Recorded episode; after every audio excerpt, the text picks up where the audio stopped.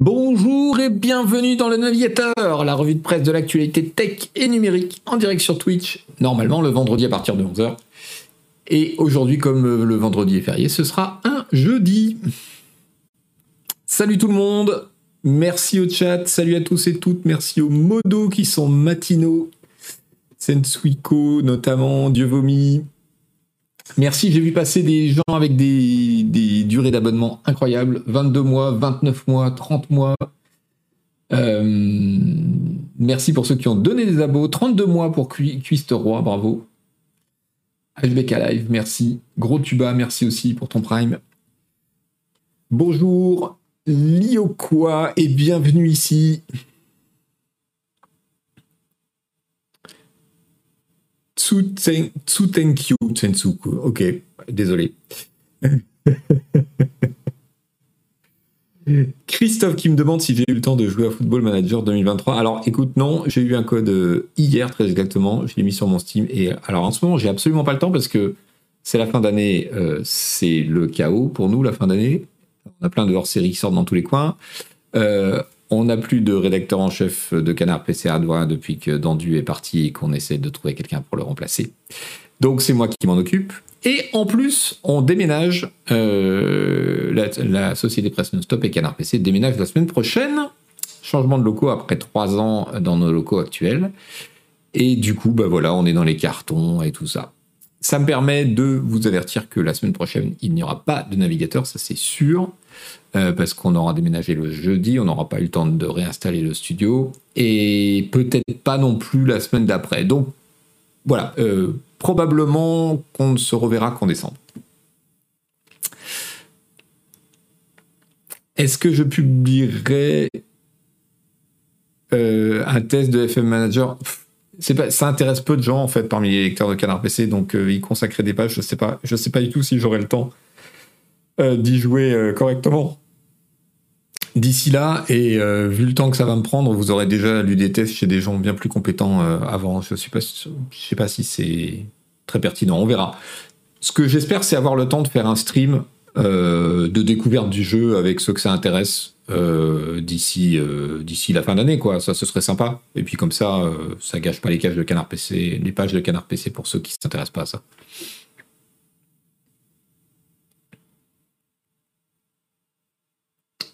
Shittypix qui me dit, nous annonce que le prochain canard PC hardware c'est Humanoid 2 sans la coupe Elon Ou alors pas avec la même accroche. Je serai pas là pour couvrir la fermeture de Twitter, me dit Beyrouth. Cuistre roi, commencez pas trop vite, je vais me faire un café. Alors, de quoi on va parler aujourd'hui? Évidemment, on va parler du grand bordel de Twitter, ce chaos incroyable qui se déroule devant nos yeux, minute par minute, depuis une semaine, c'est juste fou. On parlera aussi du grand bordel de Facebook, on parlera aussi du grand bordel des crypto-monnaies et de hmm, pas mal d'autres trucs. On va essayer de trouver un peu d'ordre dans le chaos de Twitter. Non, bon, ça, c'est pas possible. On va essayer de trouver un peu de sens dans. Non, ça, c'est pas possible non plus. On va essayer de euh, choisir les événements qui semblent significatifs dans la situation de Twitter pour essayer de faire peut-être des prévisions. Non, des prévisions, c'est pas possible non plus. On va faire ce qu'on peut avec Twitter, hein. Ça va être le grand bordélateur aujourd'hui, exactement. Euh, en attendant euh, d'attaquer les choses, on dirait un accident au ralenti, c'est beau, c'est une performance artistique, me dit euh, Planète Long Jump. Oui, c'est. Salut Miker Blue. Miker Blue. Oui, c'est incroyable d'arriver à ce niveau de, chaos complet. D'ordinaire, ça se passe, on, sait que ça arrive, et Twitter a une grande, histoire, une grande tradition du chaos. Hein. Mais d'ordinaire, ça arrive derrière les portes fermées. On, en entend parfois parler, souvent après. Euh, et là, le problème, c'est que le principal gars qui est responsable de tout ça, eh ben, il commente et même il déclenche en direct sur le réseau lui-même. C'est ouf. Monsieur Leville, ce serait trop drôle de refaire l'article humanoïde sur Elon Musk dans Canard PC ou Canard PC Hardware, mais avec Va-t-il détruire le monde comme titre et en ressortant toutes ces casseroles? Oui, alors pour ceux qui ne comprennent peut-être pas, on avait créé avec Agbu un magazine qui s'appelait Humanoid en 2014. Et c'était un trimestriel. La première couve était sur Obama et, et à l'époque les révélations sur les écoutes de la NSA. Et la seconde couve était sur euh, Elon Musk. Donc c'était 2014, c'était il y a 8 ans. Et à l'époque, Elon Musk, c'était euh, bah, Tesla, c'était SpaceX, c'était euh, un gars qui défrayait pas du tout la chronique. Et donc on avait, on avait titré ce, ce, grand portrait d'Elon Musk, Elon Musk va-t-il sauver le monde ou un truc comme ça. Avec le recul, évidemment, c'est cruel.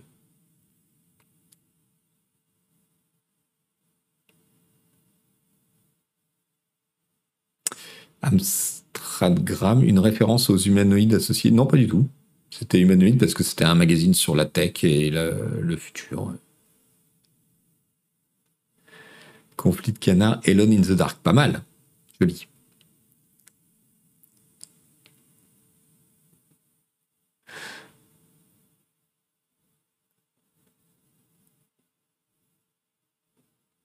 Et bienvenue les gens de Android Live et merci. Bienvenue à tous. On n'a pas encore tout à fait débarré. On est, dans les discussions préliminaires, donc vous arrivez, euh, vous arrivez à temps. Alors, j'ai pas affiché euh, le menu. Pourquoi j'ai pas affiché le menu? Voilà. Voilà le menu des discussions d'aujourd'hui.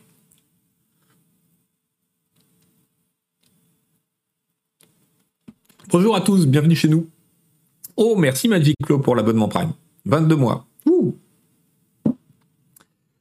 Euh, un petit mot, un petit mot sur l'enquête lecteur électrice Canard PC qui est toujours en cours.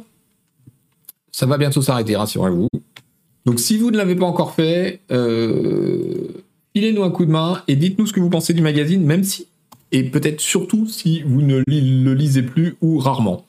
Ou si vous ne lisez pas le magazine mais que vous regardez ou que vous écoutez nos émissions, ça nous intéresse aussi énormément. Voilà, voilà. Euh, on va passer vite sur les promos parce qu'on a, on a plein, plein de choses à dire, plein, plein de choses à raconter. Euh, qu'est-ce que, qu'on a d'autre? Ah oui, les parutions du moment. Le Canard PC de euh, novembre vient de paraître avec en couverture, si elle veut bien s'afficher, voilà, de Callisto Protocol, un dossier sur les jeux qui font peur dans l'espace.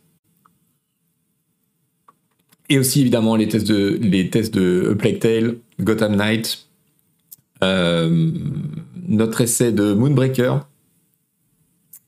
Euh, qu'est-ce qu'on a d'autre en kiosque en ce moment? Voyons voir. Oui, le hors-série jeu plateau, bien sûr. Toujours disponible jusqu'à mi-décembre, je pense. Donc, euh, si vous le voulez, il va falloir vous dépêcher un peu.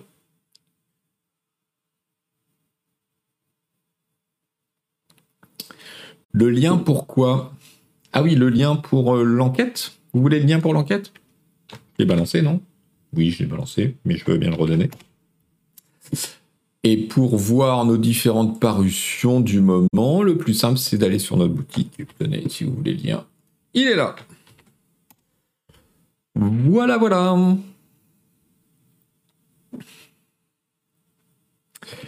Euh, tac, tac, tac, qu'est-ce qu'on a d'autre? Oui, on a des nouveaux goodies.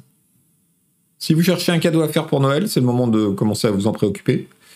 Euh, une jolie gourde canard PC. Ce n'est pas un thermos, c'est une gourde. Elle est très légère. Euh, un petit mug et puis la réédition euh, d'un tapis de souris historique en version mini. L'enquête c'est la même oui oui Cuiste Roi l'enquête c'est toujours la même.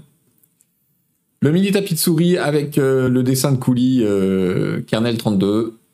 C'est un tapis qu'on avait dû sortir au tout début de Canard PC, euh, peut-être 2005, un truc comme ça.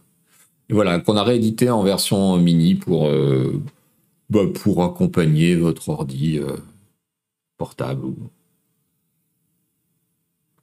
Ah, il y, a, deux écoles pour les tapis souris. Hein. Il y a ceux de 90 cm ou d'un mètre vingt euh, qui inclut le clavier, euh, la souris, euh, le mug et puis un espace repos pour le chat.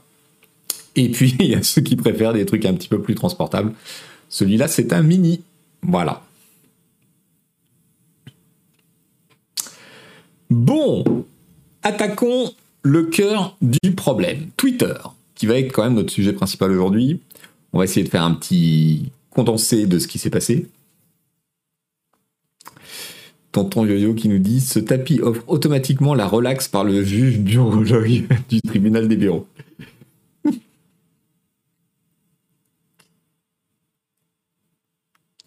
Ça passe en bureaulogie, oui, tout à fait. Salut Alpiro Art.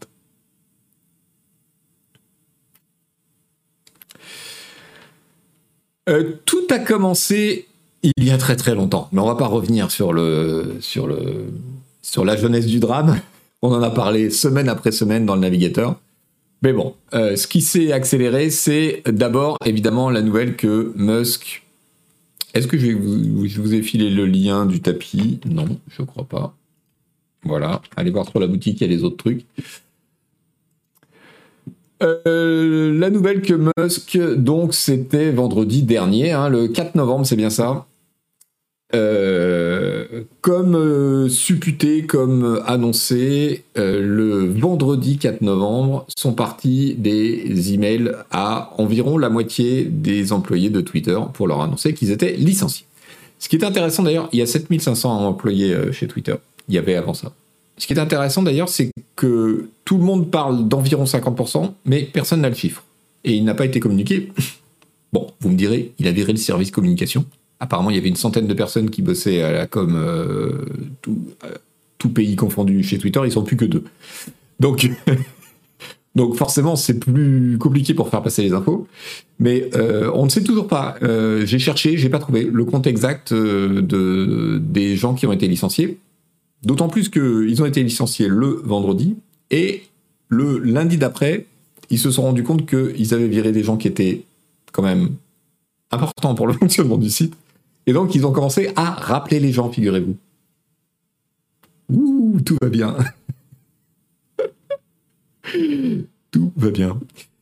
Euh, et donc, euh, bon, bah, je vous pour commencer, je vous propose en apéritif euh, cet article de la presse américaine qui se finit par un truc assez rigolo. Tagada. Euh, Twitter n'a pas pu commenter, n'a pas pu répondre à nos questions pour cet article. Le, la division communication de la compagnie avait pratiquement entièrement disparu euh, ce vendredi. Voilà. J'espère que personne n'est revenu, dit Alpiro Art. Alors, il y a plusieurs témoignages de gens qui ont dit que euh, depuis lundi, il y a des appels et qu'en fait, euh, on leur donne, mais genre, quelques heures pour se décider de revenir ou pas. il semble que la majorité des gens aient fait non, pas question. Mais il y a une sorte d'ambiguïté qui sera peut-être levée dans les jours qui viennent. Euh, j'ai regardé, c'est pas encore certain, mais il y a certains employés qui ont l'air de craindre qu'ils reviennent en arrière sur la décision de licenciement en fait, euh, et qu'ils les forcent à revenir parce qu'il y a une série de délais dans la loi du travail américaine. Oui, ils ont une loi du travail quand même malgré tout, et que voilà, il se pourrait qu'il y ait une embrouille de ce genre-là.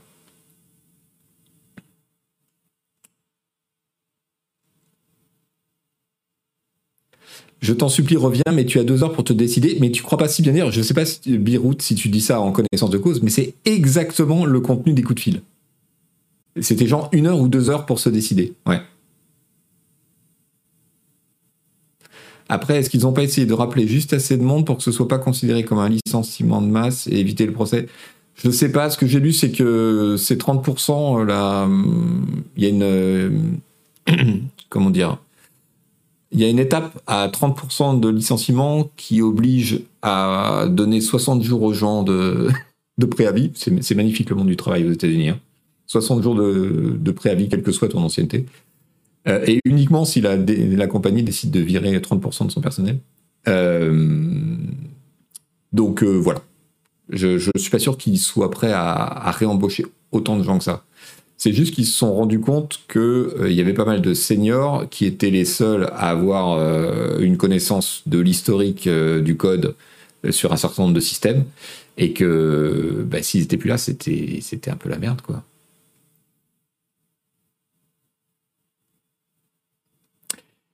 Alors, JKTK qui nous dit Et si tu reviens pas, tu perds les trois mois de compensation et t'es viré sans indemnité. Euh, ouais, mais c'est le, risque qu'avait l'air de craindre un certain nombre des, ex-employés c'est que euh, les, les, indemnités, aussi légères soient-elles euh, dans le cas de Twitter, étaient un peu dans la balance à genre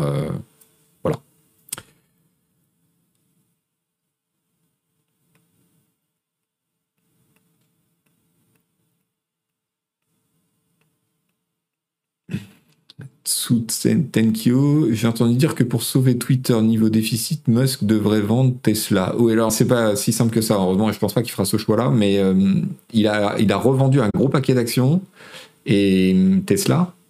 Et il y a un, énorme problème sur la dette de Twitter. On va pas rentrer là-dedans aujourd'hui parce que c'est ouf. Mais euh, en gros, il a racheté Twitter, mais il fait supporter la dette euh, du prix d'achat sur la société. Euh, c'est un, une sorte de LBO, donc un leverage buyout. Et, euh, et, du coup, ça fait une dette énorme sur Twitter, euh, de l'argent que lui a emprunté pour acheter Twitter. Enfin, c'est un système horrible. Bref, la suite. Qu'est-ce qu'on a eu tout de suite après? On a eu l'annonce comme quoi Musk allait euh, changer la certification euh, des comptes Twitter. Vous savez, la petite marque bleue qui indique que vous êtes bien qui vous êtes et que vous êtes un compte vérifié et ou le vrai compte d'une personnalité qui a une certaine notoriété. Euh, donc, euh, dans la foulée du rachat, immédiatement, euh, Elon Musk a voulu que soit changé ce système de certification, ce qu'on appelle la Blue Mark, et, qui soit devenu, qui devienne payant à 8 dollars. D'abord, c'était 20 dollars, et puis il s'est engueulé avec Stephen King sur, sur Twitter. Et donc, après, c'était 8 dollars, c'était surréaliste. Euh, et il a fait bosser l'équipe responsable de la Blue Mark euh, jour et nuit pendant trois jours parce qu'il voulait absolument que la Blue Mark soit en place euh, dès le lundi. Et puis finalement, et puis finalement, eh bien, non. La nouvelle offre a été repoussée. Et comme je vous l'expliquais, des employés ont été rappelés parce qu'ils se sont rendus compte qu'ils étaient allés trop loin dans les licenciements. Euh, et ça, bon, ça a déclenché un chaos pas possible dans, la certification des comptes, évidemment.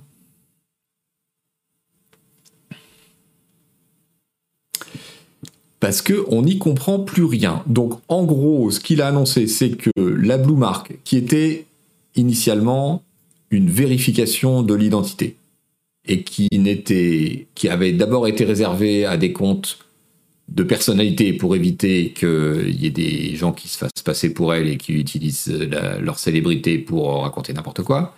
Donc ça allait passer juste sur un certif payant et on ne comprend pas très bien ce qu'on obtient en échange des 8 dollars en question par mois. Hein. C'est très très flou. Il a fait des tas de déclarations comme quoi ceux qui payaient allaient voir leurs postes et leurs réponses remonter plus facilement euh, dans l'algo. Mais, mais tout ça, pour l'instant, c'est du vent, c'est des déclarations de Musk dont on ne sait pas si elles vont être mises en application. D'autant qu'il change euh, d'avis comme, euh, comme, comme de chemise, comme de t-shirt, en l'occurrence. Du coup, la marque bleue, c'est plus une certification d'identité. Euh, et, est arrivé encore, comme si c'était pas assez chaotique.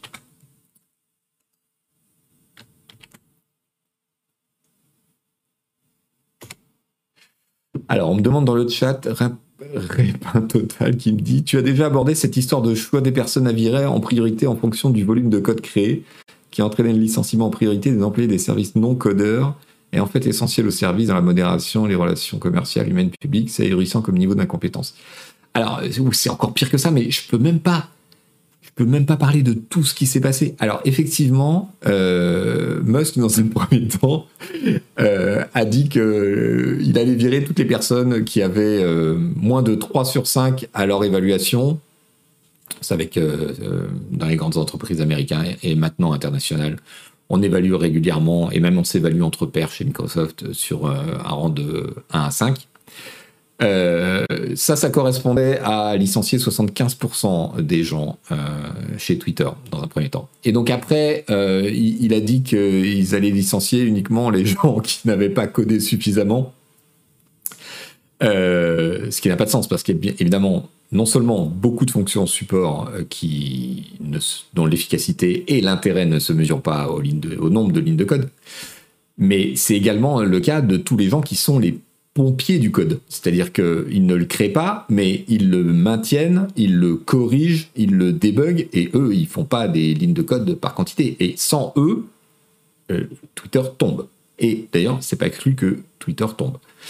Euh, pour des tas de gens et des anciens de Twitter, il y a un gros problème euh, actuellement et il y a des signes que l'infra devient instable et va rapidement l'être.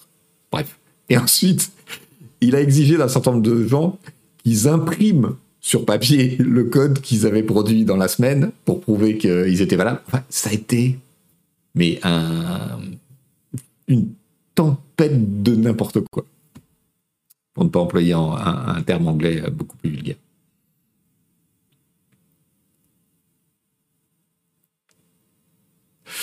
Euh, donc voilà, j'en reviens à, mon histoire euh, à propos de l'assertif.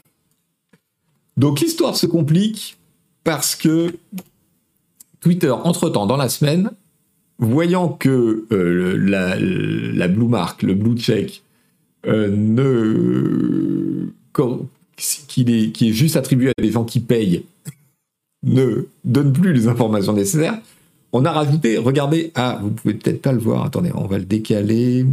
Euh, où est-ce que je, comment je peux le décaler? Browser au milieu. Voilà, regardez, ici, vous avez une autre check, mais alors beaucoup plus euh, euh, discrète, qui apparaît en gris là, qui est hop, officielle. Avant, c'est ce que voulait dire le, check blue là. Maintenant, c'est devenu officiel en bas. Et ça, ça n'apparaît plus dans la version euh, réduite des RT, etc. Et donc, ils ont changé le truc pour en rajouter un autre. Donc, les deux coexistent. Et puis après, comme on est chez Twitter, eh ben le truc a disparu. Donc voilà. Là, c'est un tweet de quelqu'un qui s'étonnait effectivement de l'apparition de ce machin, mais pouf Ça a disparu, mais genre dans les 48 heures. Et, euh, et ça a disparu pourquoi? Parce que Elon Musk a tweeté à quelqu'un qui se plaignait que c'était pas cohérent, etc. Euh, je viens de, tuer cette, euh, cette fonction.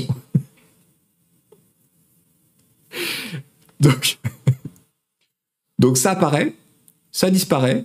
Elon Musk communique sur Twitter en répondant à, quelqu'un euh, Oui, je viens de supprimer cette fonction. Et derrière, les gens rament. Donc la même personne qui l'avait annoncé dit Oui, mais alors, il a dit ça. Donc c'est Esther Crawford. Il a dit ça, mais en fait, euh,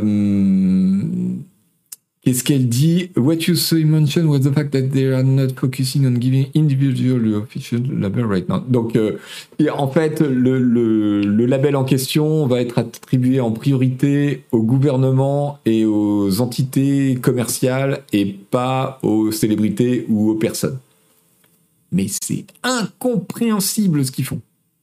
Non seulement ce qu'ils font est incompréhensible, mais ils le défont dans les 48 heures pour refaire quelque chose qui est encore plus incompréhensible. Bref, c'est un chaos absolument total.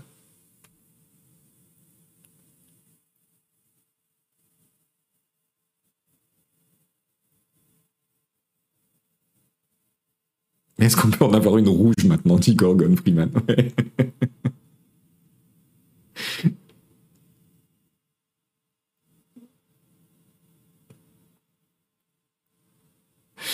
Donc, euh, donc on en est là. Euh, résultat, bah, évidemment, c'est la foire au con. Vous pensez bien Donc, le site américain The Verge s'est amusé euh, ce matin ou hier soir, novembre 10, ouais, à bah, collectionner les, tweets des gens qui ont payé le label, puisque maintenant c'est possible, pour prendre l'identité de compte officiel. Donc on a un Mario qui fait un doigt avec Nintendo of America pour un compte qui s'appelle en réalité Nintendo of Us. Euh, je suis sûr que les annonceurs vont beaucoup apprécier tout ça. Euh, LeBron James qui annonce, non, évidemment ce n'est pas lui, euh, son départ.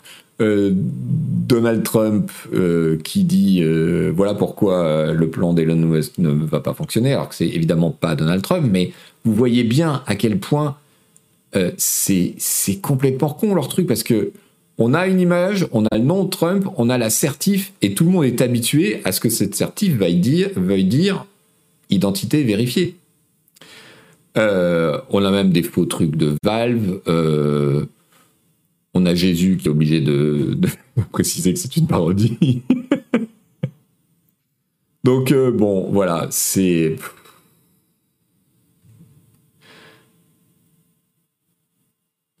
Je, voilà, c'est ouf quoi. Ninja Master qui dit il devrait pas bêta test en live, c'est tout. Mais c'est exactement ça. C'est exactement ça.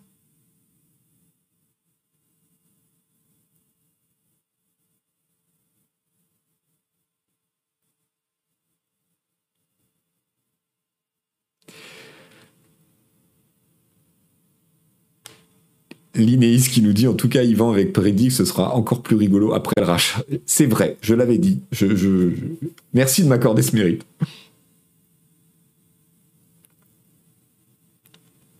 Alors il y en a qui ont pris l'identité de Musk, oui.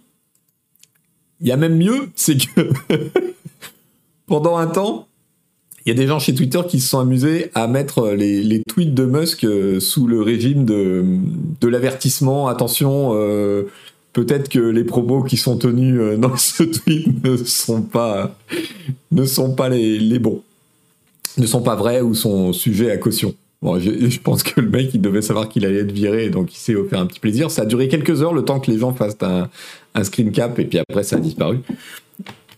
Je vous mets le lien si ça vous amuse.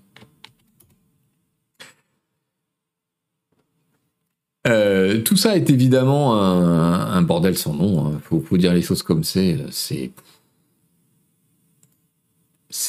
Ah, c'est juste ahurissant, quoi.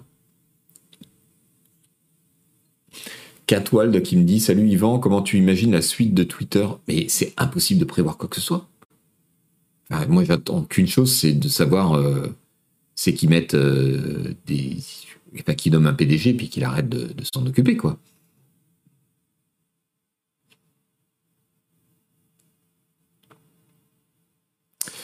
Musk répondait à des questions en direct hier sur Twitter Space, c'était lunaire. Oui, j'ai vu le truc, il y avait mais genre 100 000 personnes qui assistaient au, truc. Euh, j'avais pas le temps, j'ai pas pu euh, regarder, mais il y a deux, euh, il y a plusieurs choses en jeu en fait là-dedans. C'est que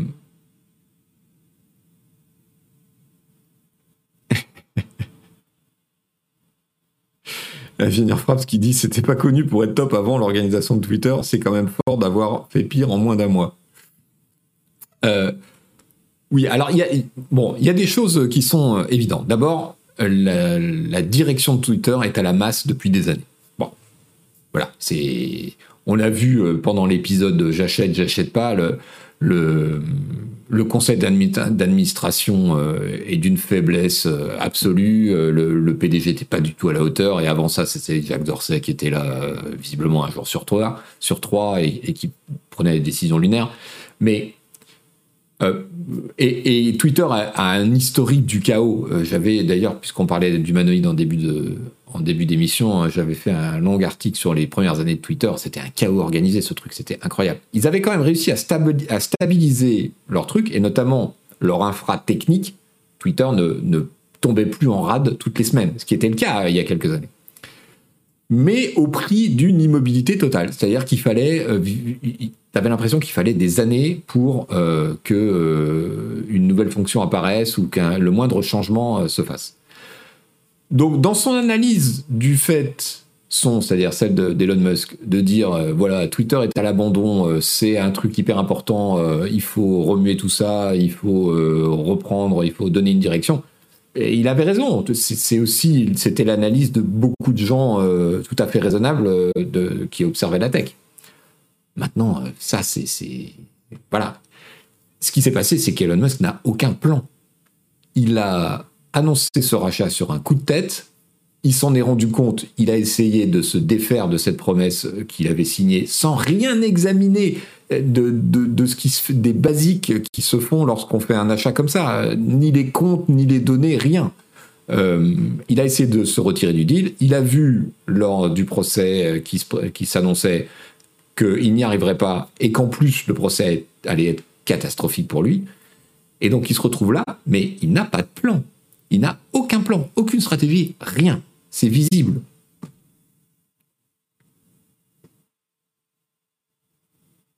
il improvise complètement. Et le problème, c'est que euh, je, comparais ça justement sur Twitter avec euh, le. C'est incroyable les similitudes qu'il y a entre l'arrivée de Musk à la tête de Twitter et l'arrivée de Trump à la Maison Blanche euh, il y a 5 ans, 6 ans.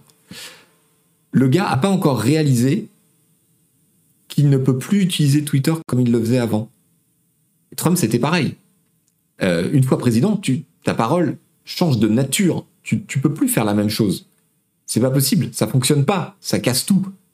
Euh, mais Elon Musk, c'est pareil. Il a racheté Twitter parce que c'est son outil de com et qu'il voulait que ce soit à lui, etc. Mais il n'a pas réalisé que, étant PDG de Twitter, il pouvait plus tweeter comme avant, voire même, il ne pouvait plus tweeter du tout. Et ça, personne ne lui a dit, il l'a pas encore réalisé. Tu l'impression qu'il faut attendre qu'il réunisse des gens qui disent Bon, bah voilà, Elon, je suis désolé, mais maintenant, il va falloir faire autrement.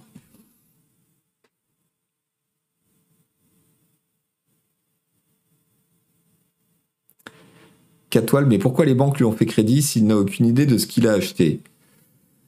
Euh, Alors, euh, elles lui ont fait crédit parce qu'il a du crédit, à tort ou à raison, euh, parce que c'est l'homme le plus riche du monde, parce qu'il a gagé les actions Tesla sur cet emprunt. Donc les banques, elles ont une valeur en face, parce qu'on ne prête qu'aux riches, et en particulier les banques.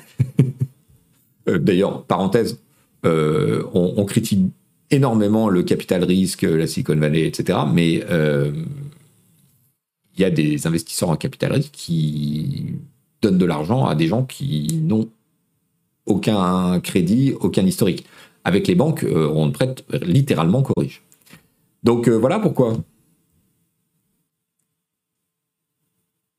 Si Twitter coule, est-ce que Tesla coule? Je ne sais pas si c'est aussi direct euh, que ça, mais ça va être un gros problème, oui. Parce qu'il semble quand même que, euh, en particulier, il y, a, un système foireux, parce que les banques se sont quand même méfiées, et donc, euh, en fait, il a gagé des actions, mais en fonction de la valeur de ces actions, les intérêts augmentent ou un truc comme ça. Donc, si l'action Tesla s'écrase, par exemple, il, est, dans la panade, je pense.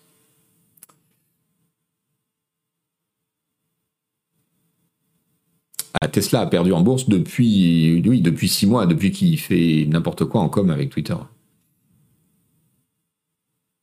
Bon, mais son plan aujourd'hui, euh, que Twitter est retiré du marché, c'est d'attirer des investisseurs euh, dans Twitter, hors bourse, en leur disant de toute façon, on va, on va casser la baraque, on va tout remettre d'aplomb et on va le réintroduire en bourse d'ici euh, 3, 4, 5 ans, et vous ferez la culbute. C'est ça l'idée, hein. Et c'est comme ça qu'il va s'en sortir. C'est en faisant payer tout ça par d'autres personnes que lui, évidemment. évidemment. Euh, parlons un peu de la pub, parce que ça a été aussi. Euh, ça a été aussi un, des grands chevaux de bataille de, de Musk. Qu'est-ce qui se passe depuis, depuis 10 jours Les annonceurs et les revenus publicitaires de Twitter s'écroulent. Pourquoi? Parce que c'est tellement le chaos que les annonceurs ne veulent pas être associés à ça. Et typiquement, il y a un truc qu'un annonceur ne veut pas et qui lui fait très peur euh, dans le numérique, c'est euh, la collision entre euh, sa marque, son nom, son image et un contenu catastrophique.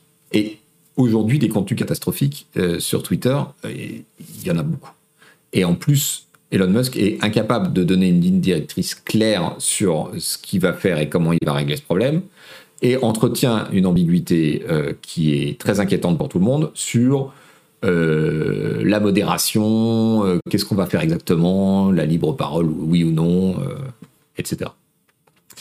Donc là, je vous propose un trade très intéressant de, ce monsieur, Angelo Carosane, qui a expliqué qui a expliqué en fait ce qui s'est passé en amont dans les relations entre les annonceurs et Elon Musk. Euh, ce qui s'est passé, c'est qu'il y a eu des réunions avec euh, ce qu'on appelle les acheteurs d'espace, c'est-à-dire les grandes agences qui achètent de l'espace publicitaire pour le compte des marques, et donc euh, qui sont régulièrement en contact avec les principaux médias et les principales plateformes, qui sont les super clients en fait, parce que ce sont ces agences d'achat d'espace qui décident si eh ben, je dis n'importe quoi, mais Renault euh, va, euh, sur son budget de X, euh, va mettre Y sur le numérique et Z sur le papier ou l'inverse, et comment on va répartir le numérique en fonction des plateformes, des typologies d'âge, de classe sociale, etc. Donc ce sont des clients très très importants. Et ces gens-là, ils sont très inquiets des discours d'Elon de, Musk depuis longtemps. Et donc dès cet été, il y a eu des réunions avec Musk euh, la team de Twitter pour savoir un peu, mais ok, vous allez aller dans quelle direction Et Musk n'a pas pris du tout ça au sérieux, visiblement. D'après les retours qu'on a des gens qui étaient à ces réunions, euh, il n'a pas donné de direction, il n'a pas euh, fait comme s'il avait un plan qui semblait raisonnable à tout le monde. Donc les gens étaient inquiets. Et il y a une autre étape qui est très importante, c'est qu'il y a, et je l'ai appris en lisant ça, il y a une partie des ventes de pub qui se fait en avance en fait. C'est-à-dire que là pour 2023, ont eu lieu des réunions et des discussions et des négociations euh, en septembre et en octobre avec une partie des clients pour verrouiller, assurer une partie du chiffre d'affaires publicité euh, de Twitter en 2023. Euh, ça, ça a lieu tous les ans. Et les, marques les clients euh, qui s'engagent à l'avance, j'imagine, bénéficient d'un prix euh, intéressant. Et en échange, Twitter a un chiffre d'affaires assuré pour l'année 2023. ça représente 15 à 20% du chiffre d'affaires publicitaire de Twitter, ces ventes à l'avance pour chaque année. Donc c'est extrêmement important. Et cette réunion s'est très très mal passée. Et y a, euh, on, apprend dans ce fil qu'il y a une partie des gens qui, lors de la réunion, ont été atterrés par, euh, par ce qui se disait et par le, manque de perspective et d'assurance que, que, Twitter et Musk euh, annonçaient. Et il y a même un participant qui disait, mais ne croyez pas que les, les budgets ou les prix ont été annoncés après la réunion, elles étaient annoncées pendant la réunion. Pendant la réunion, les gens euh, envoyaient des ordres pour euh, ne pas prendre les budgets, tellement euh, c'était le chaos. Donc il semblerait que Twitter va commencer l'année 2023 avec zéro budget verrouillé d'avance, au lieu de 15 à 20%, de son année. donc avant que Elon Musk et ce qui était son objectif soi-disant depuis euh, six mois, euh, des sources de revenus alternatives pour Twitter à la pub, de façon à augmenter le chiffre d'affaires de Twitter, euh, avant ça, il est en train de perdre l'existant en fait. C'est-à-dire que le, tapis de la publicité est en train d'être tiré sous ses pieds. Et quelle a été sa réaction? Eh bien, sa réaction, ça a été euh, de faire ce tweet-là, disant sur un mode euh, colère, euh, Twitter voit une chute massive de ses revenus due à des groupes activistes qui font pression sur les publicitaires même si rien n'a changé avec notre politique de modération et que nous avons fait tout ce que nous pouvions pour euh, rassurer euh, ou apaiser les activistes, euh, c'est le bordel. Ils sont en train d'essayer de détruire la libre parole aux États-Unis. Ils publient ça le 4 novembre, ce qui évidemment et le contraire de ce qu'il faut faire pour rassurer les, annonceurs et, les, et, les, grosses marques. Là-dessus, euh, un, républicain lui dit euh, Oui, mais c'est scandaleux, tu as 114 millions de followers, il faut nommer les annonceurs qui, euh, ont cédé aux pressions, nous allons leur faire honte, etc. Et Hump, et Hump, pardon, et Musk, cet idiot, répond Merci, euh, le, comment dire, une, opération thermonucléaire de name and shame, c'est-à-dire de, dénonciation des, annonceurs en question, est exactement ce qui va se passer si tout ça continue. Donc, moi, si je suis annonceur, j'ai pas du tout envie, surtout euh, si j'ai une grande marque, euh, très grand public, familiale, ou une grande marque de luxe très attachée à l'image, etc., ou une grande marque de divertissement, euh, je ne veux pas euh, ce genre de polémique. Bref, toutes les grandes marques qui sont susceptibles d'annoncer sur Twitter de façon internationale, mais je n'y vais pas. Il est fou. en fait, il ne, connaît pas, il ne comprend pas, et surtout, il ne prend pas conseil euh, sur ce business. J'espère qu'il a viré l'équipe des commerciaux de Twitter parce que sinon, euh, de toute façon, ils vont démissionner. Et les gars, euh, avec ça, comment tu veux travailler quoi? Quoi C'est dingue, il a perdu tous ses clients en deux tweets. Mais exactement. Alors, pas en deux, hein, en plusieurs, mais quand même. Dralazit, menacer les annonceurs, c'est parfait pour les rassurer. Oui, tout à fait, c'est bien.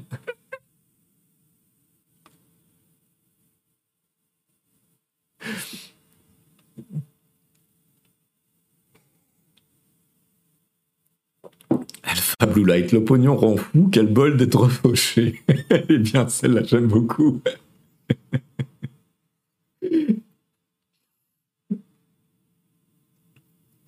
Disons qu'il aura peut-être les annonceurs républicains. Ouais, alors, euh, bon, les élections sont passées là, et puis ça s'est pas si bien passé que ça finalement, donc je sais pas. Zapan 77, il aurait mieux fait de payer son milliard et de sortir de ce bourbier il y a deux mois. Oui, mais alors si justement il l'a pas fait, c'est que je crois qu'il a compris qu'il s'en sortirait pas aussi bien en fait.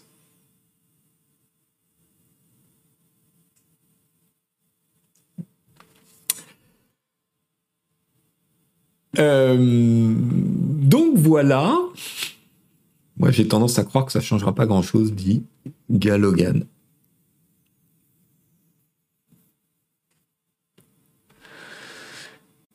Non, mais avec euh, les, crypto-bros, euh, les masculinistes, et il aura peut-être encore quelques trucs.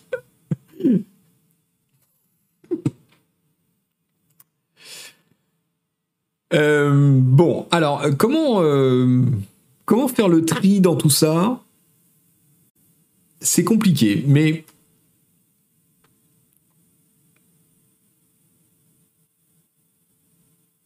c'est compliqué, mais je, moi, j'essaie de m'accrocher à un truc, c'est que j'ai l'impression qu'il y a quand même une grande différence entre l'agitation, le chaos euh, créé par la communication impulsive de Musk et son incompétence, il faut dire les choses, euh, dans ce domaine. D'une part, l'ensemble de ses déclarations, etc et ce qui se construit et se fait réellement.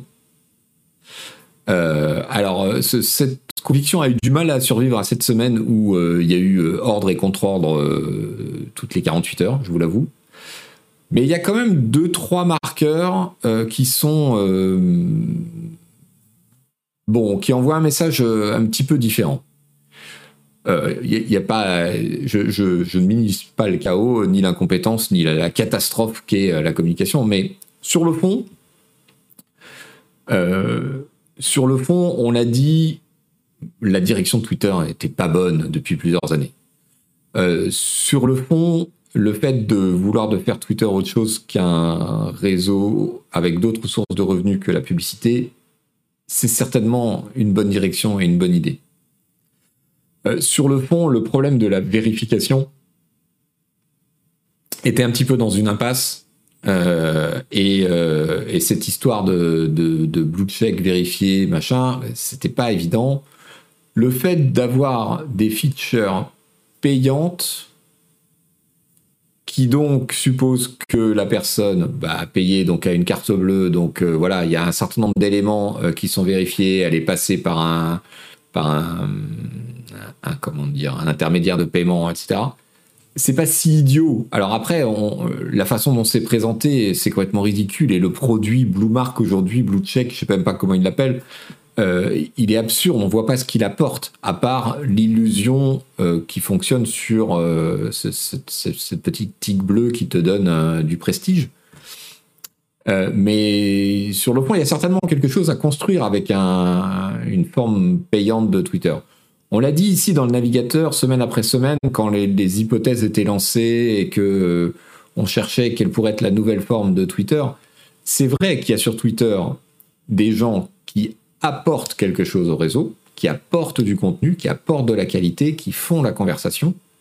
Et il y a aussi des gens qui profitent du réseau. Parfois, c'est les mêmes.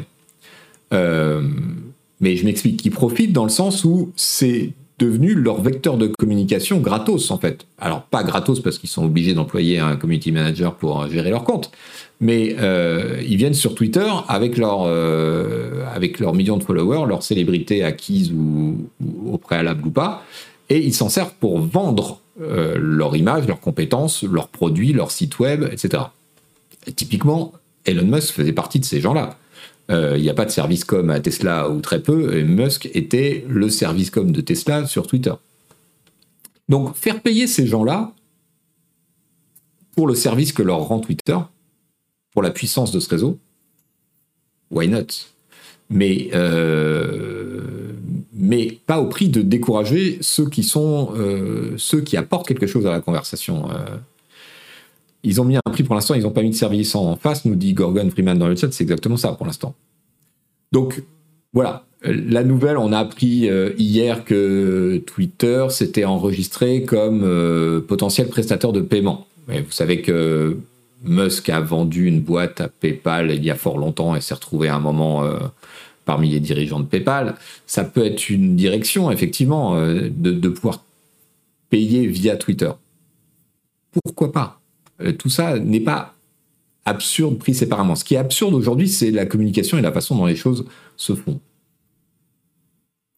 Euh, il y a d'autres euh, il y a d'autres éléments qu'il faut séparer et, je voudrais parler de ce monsieur Yoel Ross. C'est le responsable, vous il est Head of Safety and Integrity at Twitter. En ce moment, je pense qu'il a beaucoup, beaucoup, beaucoup de travail.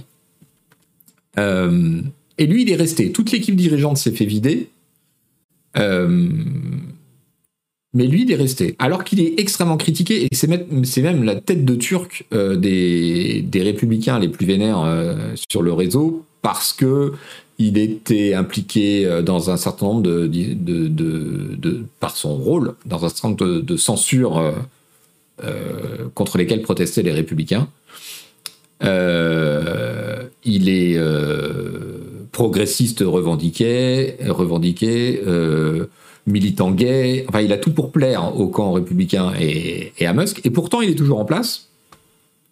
Non seulement il est toujours en place, mais il est pour l'instant soutenu par Musk. Et il communique de façon intéressante sur, euh, ce qui se passe, en fait. Donc, euh, L'homme à suivre en ce moment, c'est peut-être lui plus que Twitter, en, vrai. Twitter Blue, voilà, c'est ça. Euh. Donc euh, là, je vous ai mis le lien d'un long fil où, où il discute de euh, quelle est la différence entre la vérification, le Twitter Blue, le fait de les, quels sont les, il rappelle quelles sont les règles de Twitter qui n'ont pas changé à ce propos. Euh, et son approche est tout à fait sensée. C'est quelqu'un qui comprend ce qu'il fait. C'est quelqu'un qui est du métier, qui a compris que un réseau social, c'est le, truc. Les, deux termes sont importants. Il y a réseau, donc euh, technologie, technique, programmation, et puis il y a social. Un réseau social, c'est au moins 50% de sociologie. Le comportement des gens et essayer d'évaluer l'impact d'une décision technique sur le comportement des gens. C'est ça la modération, c'est ça euh, le, fait de, gérer un réseau social. Donc retenez ce nom, euh, Yoel Ross, il, voilà, il, est important, il le sera encore euh, peut-être plus, à voir. Il a été soutenu publiquement par Elon Musk sur Twitter parce que euh, immédiatement après euh, son arrivée, il y a un certain nombre de militants et de comptes euh, libertaires ou républicains qui ont commencé à, demander sa tête et à ressortir des tweets qu'il avait fait contre Trump, contre les républicains, etc. Trump l'a gardé, Trump l'a soutenu publiquement, jusqu'à ce qu'il démissionne, dit Agar, oui. C'est possible, hein C'est possible. C'est même très très possible. Orson Welles, salut. Trump, ah oui, j'ai j'ai lapsusé. Faut dire, c'est complexe. Hein. Euh, qu'est-ce qu'il nous a annoncé encore euh, parmi les absurdités? Euh, Musk, il voudrait faire revivre, j'allais dire, oui, faire revivre, d'accord, je trouve pas le terme.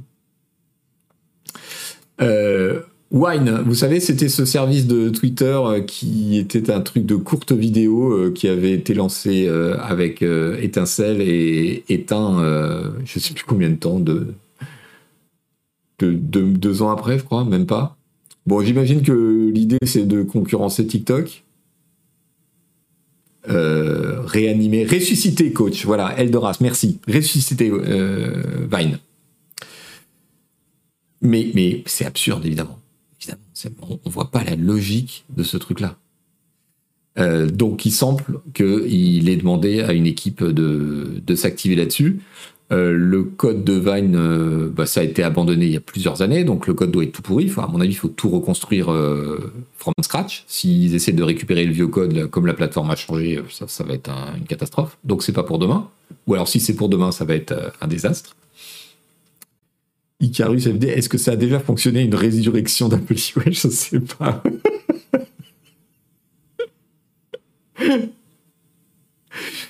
euh, moi, fondamentalement, en tant qu'utilisateur, euh, euh, j'apprécie d'avoir, parmi tout le contenu que, propose euh, Twitter, la possibilité d'avoir des, courtes vidéos. Aujourd'hui, c'est 140 secondes, je crois, en, référence au tweet original qui était de 140 caractères.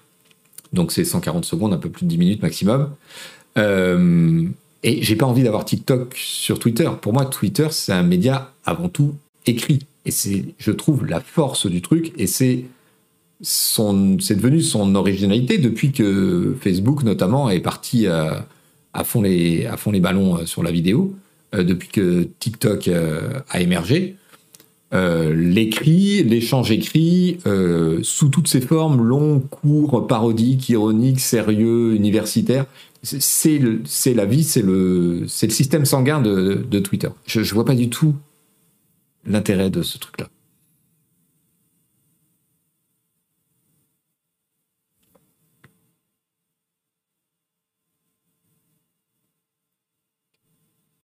SK qui nous dit bon Blizzard arrive à faire passer World of Warcraft classique comme une nouvelle expérience alors bon. euh...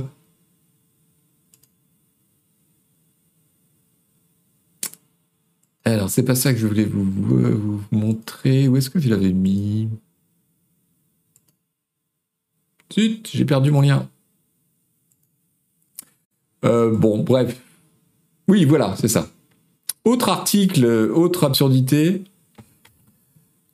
Il semble que Musk discute le fait de passer Twitter entièrement derrière un paywall.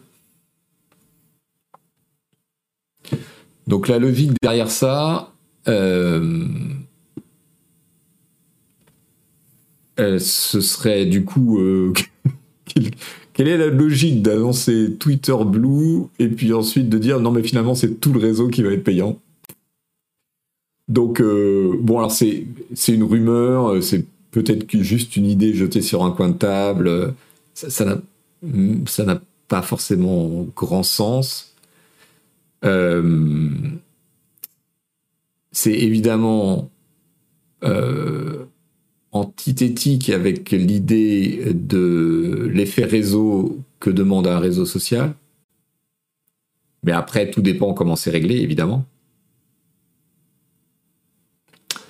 L'idée qui est développée dans l'article de The Verge, ce serait qu'on pourrait aller euh, consulter Twitter euh, gratos euh, un certain nombre de fois, mais qu'au bout d'un moment, le paywall tomberait. Quoi. Exactement comme un site de presse qui vous autorise X consultations gratuites euh, par semaine, par mois, bah, tout dépend du réglage, et qui ensuite euh, vous oppose un, un paywall.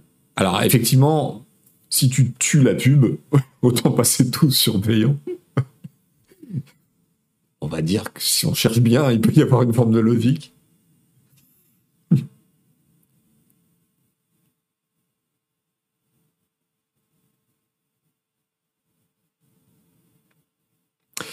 Euh, bon, ce qui aurait un sens dans tout ça,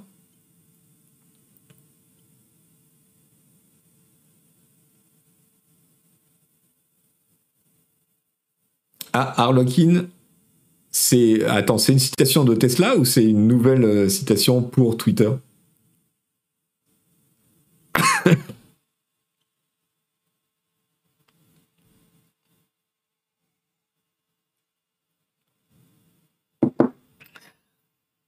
D'accord. Donc, euh, d'après le chat, d'après ce que je lis, pendant que nous discutons, Elon Musk a mis sa menace à exécution. Il en avait parlé déjà. C'est de euh, supprimer euh, tout, le, télétravail chez Twitter. Donc, si c'est confirmé, il aurait dit à partir d'aujourd'hui, le télétravail n'est plus une option à Twitter. Tous les employés doivent être au bureau pendant leurs 40 heures les seules exceptions sont ceux qui sont physiquement incapables de se rendre à un bureau ou des exceptions validées par Elon Musk. Euh, c'est quelque chose dont euh, on sait qu'il avait parlé avec ses conseillers avant le rachat sur le thème on vire une partie des gens et on impose la fin du télétravail, donc une autre partie va dégager et comme ça on fera des économies. ok. C'est parfait. Il a fait parler chez Tesla, euh, nous dit euh, M. Gamanu, et d'ailleurs bienvenue sur le chat M. Gamanu. Mais euh, bon, Tesla c'est de l'industrie. Twitter c'est du soft. Les, développeurs ils peuvent travailler de n'importe où, ça n'a pas beaucoup de sens. Alors qu'on n'autorise pas le télétravail à 100%, why not? Mais d'abord ça va à l'encontre d'une assez lourde tendance chez les ingénieurs en software qui sont cotés et qui, ont, qui sont très demandés et qui sont donc euh, capables d'imposer leurs conditions. Et puis, bon, voilà.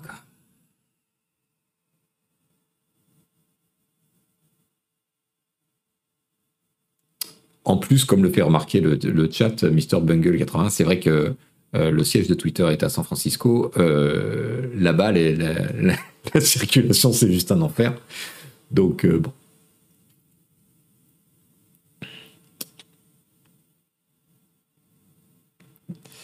Qu'est-ce qu'il nous dit, Agar J'ai raté.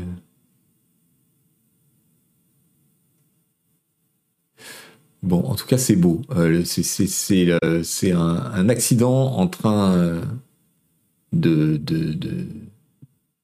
de se dérouler sous nos yeux. Les ingés vont vite se faire la malle, dit Tonto Yo-Yo, et Agar qui nous dit on va enfin être libéré de notre addiction. oui, c'est vrai.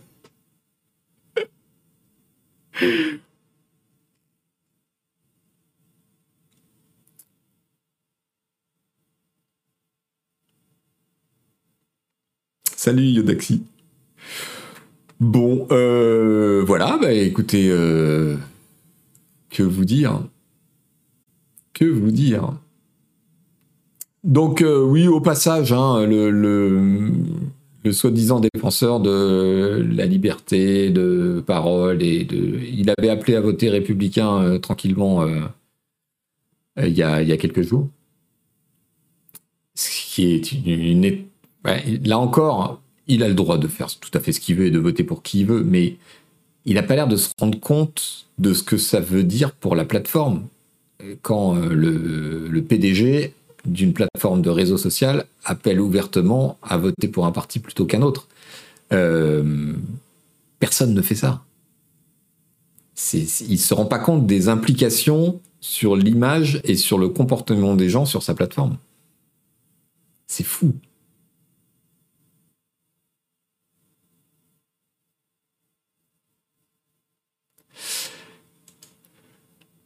Euh, si vous voulez lire euh, des choses euh, vraiment intéressantes et analytiques sur cet ensemble et sur la question de, la modération dans les réseaux sociaux et pourquoi Elon Musk fait fausse route et, s'est fourré dans un, dans un guépier pas possible, je vous conseille cet article.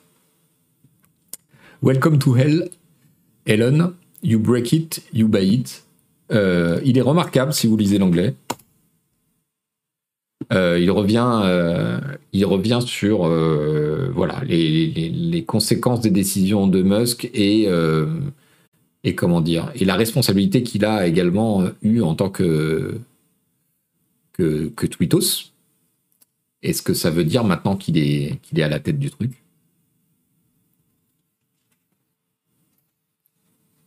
Kagar qui dit si vous ne lisez pas l'anglais, en revanche, il vous semblera un peu confus. Certes. Je préviens quand c'est une lecture euh, un peu longue en anglais.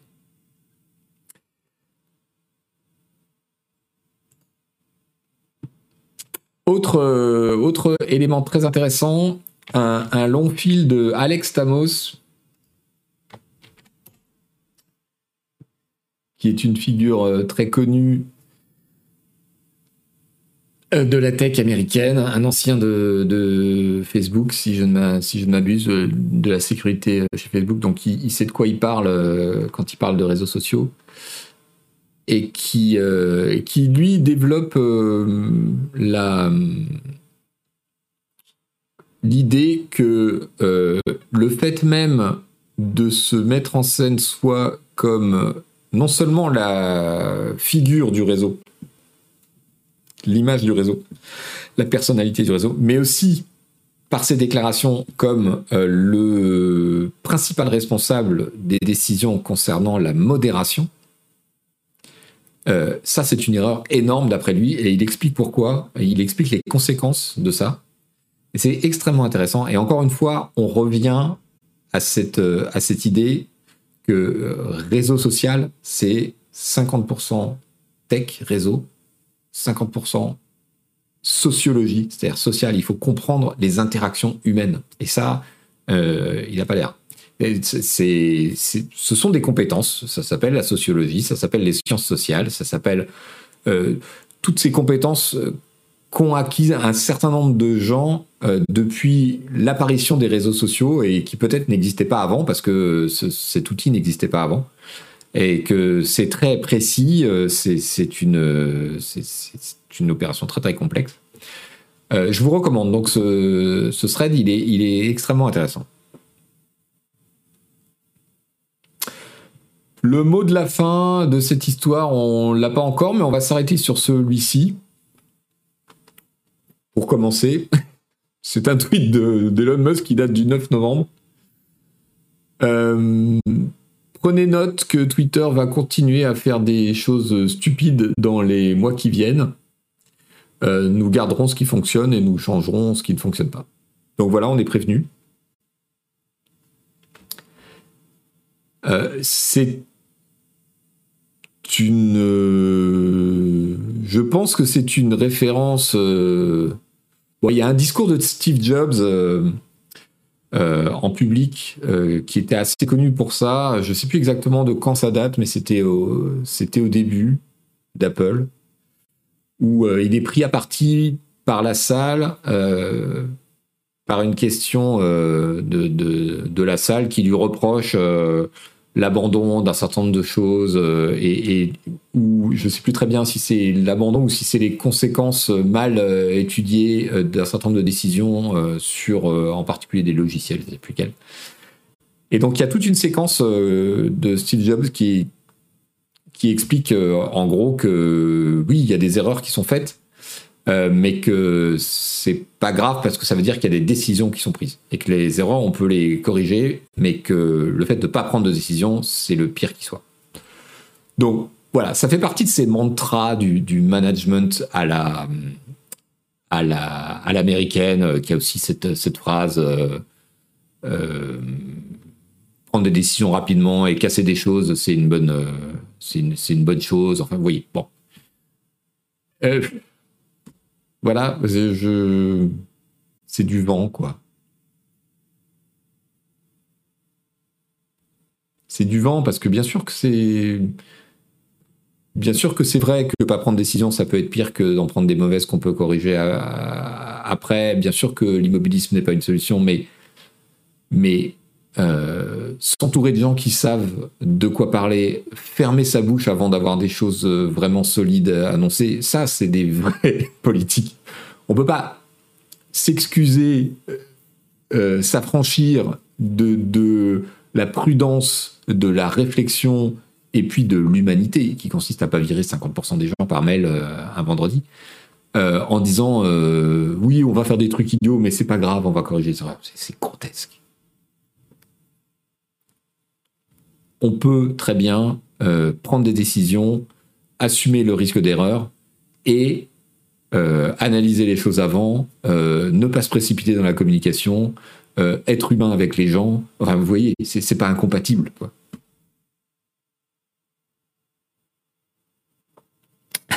Yuri qui me dit, hein, mais c'est pas grave puisqu'il est réembauche le lendemain. bon, écoutez, on a fait le tour de ce qu'on pouvait dire aujourd'hui, je crois sur Twitter. Voilà. Ça nous a pris euh, une bonne heure.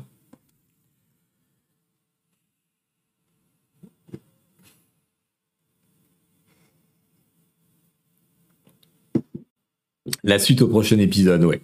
Exactement. Allez, on change d'univers. Euh,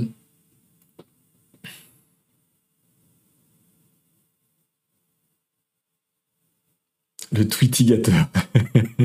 On n'a pas fini d'en parler, c'est clair. C'est clair. Ce qu'il faudrait que je fasse, c'est que je ressorte et que je republie le truc que j'avais fait sur Humanoid sur les premières années de Twitter pour, qu'on se rappelle à quel point c'était mes porte nawak. Voilà. Déjà à l'époque, c'était porte nawak. Donc il y a une certaine continuité historique dans l'histoire. Euh, méta, méta, méta, pendant ce temps-là, j'ai complètement largué mes titres. Voilà, j'ai pas assuré. Euh, le Monde nous dit hier dans cet article un peu bilan, Meta, la maison mère de Facebook, annonce la suppression de 11 000 emplois. L'entreprise justifie cette réduction d'effectifs d'environ 13%, citation, le premier plan social de son histoire, des performances financières décevantes et une stagnation de son nombre d'utilisateurs.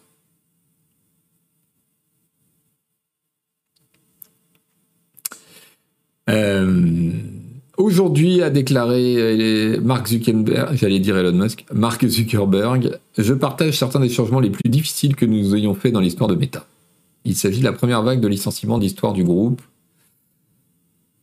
Euh, si vous voulez voilà, cet article. Performance financière décevante au troisième trimestre, euh, etc. Bon, alors évidemment, euh, Twitter qui licencie à peu près 3000 personnes, Meta qui licencie à peu près 11 000 personnes. Tout ça vient à la suite de beaucoup d'autres sociétés de la tech euh, qui euh, ont licencié, Stripe, etc. les temps sont durs pour les ingénieurs logiciels. Je pense que voilà.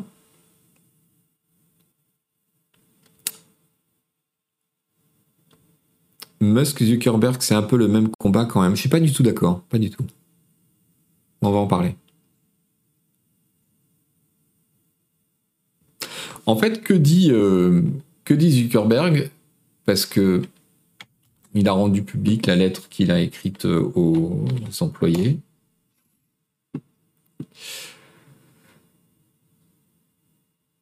En gros, il dit que euh, au début de la crise de la Covid,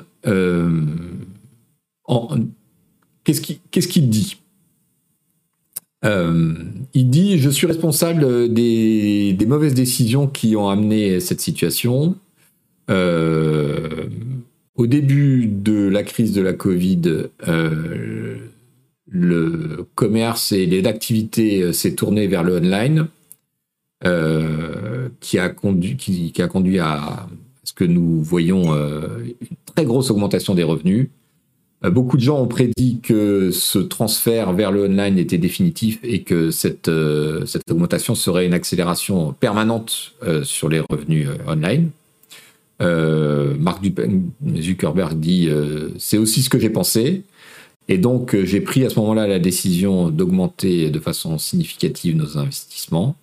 Malheureusement, ça n'a pas tourné comme ça. Non seulement le commerce online est retourné après la crise à son niveau précédent, ou en tout cas à sa tendance précédente. Ce qui n'est pas tout à fait vrai, hein. Mais bon, on on va pas pinailler. Mais en plus, euh, il y a aujourd'hui une situation euh, qui nous fait craindre une, récession, un, retournement de la situation économique générale, etc. Euh, dans, son, courrier, alors, vous savez, que j'ai plusieurs fois ici eu un discours euh, ambivalent ou en tout cas mesuré sur euh, Zuckerberg, que je n'aime pas particulièrement personnellement, mais à qui je, reconnais le bénéfice du doute et, un certain talent en tout cas. Euh, il y a une très grosse différence entre la façon dont Twitter, Elon Musk a géré les licenciements et celle de Facebook. Déjà, sur la communication, Ribiolax, salut à toi, bienvenue sur le chat. Euh...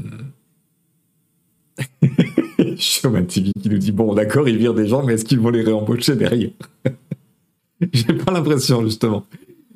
Euh, déjà, la communication est très très différente. Elle est beaucoup plus respectueuse. Alors, on, peut, nous, euh, Européens, être absolument affolés par. Euh, et Européens même, je veux dire salarié, bon moi il se trouve que je suis patron mais je suis salarié aussi, être absolument affolé par euh, ces gens euh, qui d'un claquement de doigts voilà, détruisent des milliers d'emplois. Malheureusement je suis bien placé pour savoir que ça peut arriver dans des boîtes. Ça nous est arrivé à nous cet été, alors pas dans les mêmes proportions mais il y a des fois, bon. mais on va voir que la situation de Facebook est quand même bien différente, on y arrive.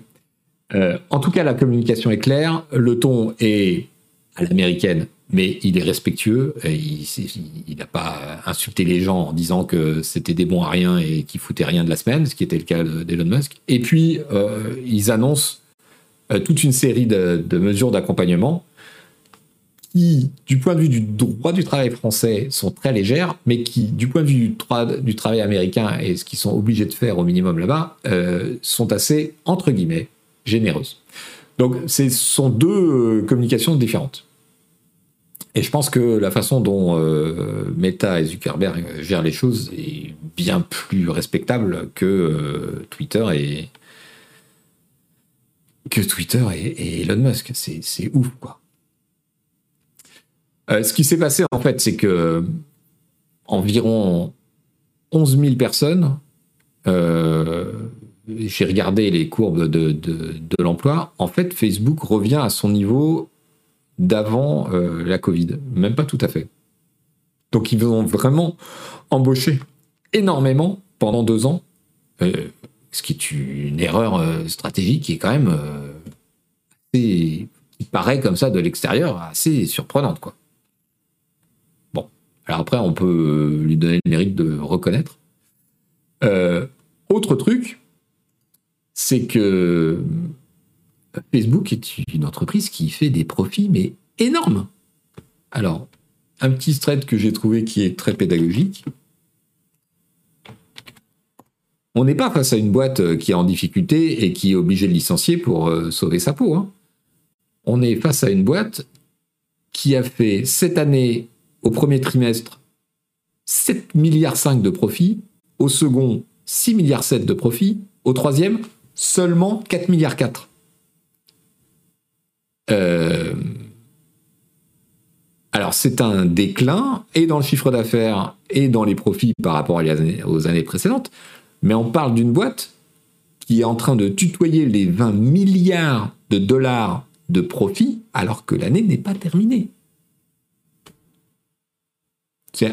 Fonia me demande si c'est mieux qu'un RPC, légèrement mieux.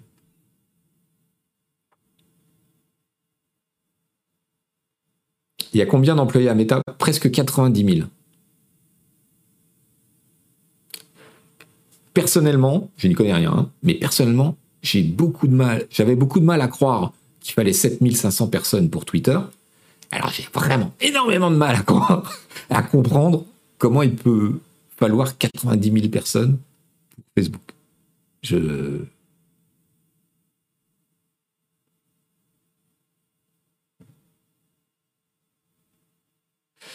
For the Game qui nous dit malgré les profits, la courbe du Nasdaq se casse la figure depuis des mois. Oui, oui, mais ça fait partie du problème et en réalité, ça ne devrait pas avoir d'influence. 20 milliards de profits, Iron Visier qui nous dit c'est comme Canard PC à 20 milliards près. c'est ça.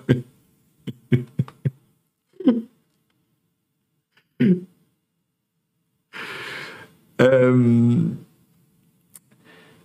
donc, euh, donc voilà. Alors, euh, tout ça pour balancer euh, au sens littéral, comme vous figurez. ils n'étaient pas franchement obligés. Parce que, allez, si on, si on se livre à un calcul idiot, mais 11 000 personnes en admettant euh, que ce soit allez, en majorité des ingénieurs software euh, chez Facebook, c'est un peu la crème de la profession, les gens sont bien payés. Dans le jeu vidéo, on dit souvent qu'il faut compter 100 000 dollars par personne par an pour un ingénieur euh, programmeur, tout compris, y compris le prix de son matériel, de, des mètres carrés de bureau dont il a besoin, etc. Donc, 11 euh, 000 personnes fois 100 000 dollars, ça fait quoi ça? Un milliard? Grosso modo? Est-ce que j'ai une calculette à portée de main? Allez, on fait de la compta d'entreprise en direct. 11 000 personnes fois 100 000 dollars annuels,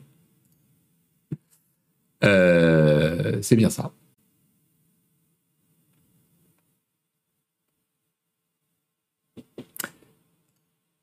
Donc, euh, donc voilà.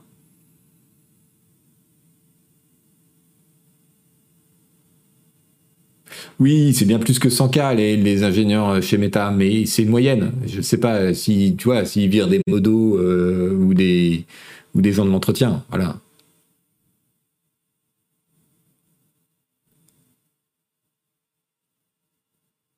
Je parle d'une moyenne. Tout, le monde est en train de me dire dans le chat Ah, mais les ingénieurs chez Facebook, c'est beaucoup plus que ça. Bien sûr.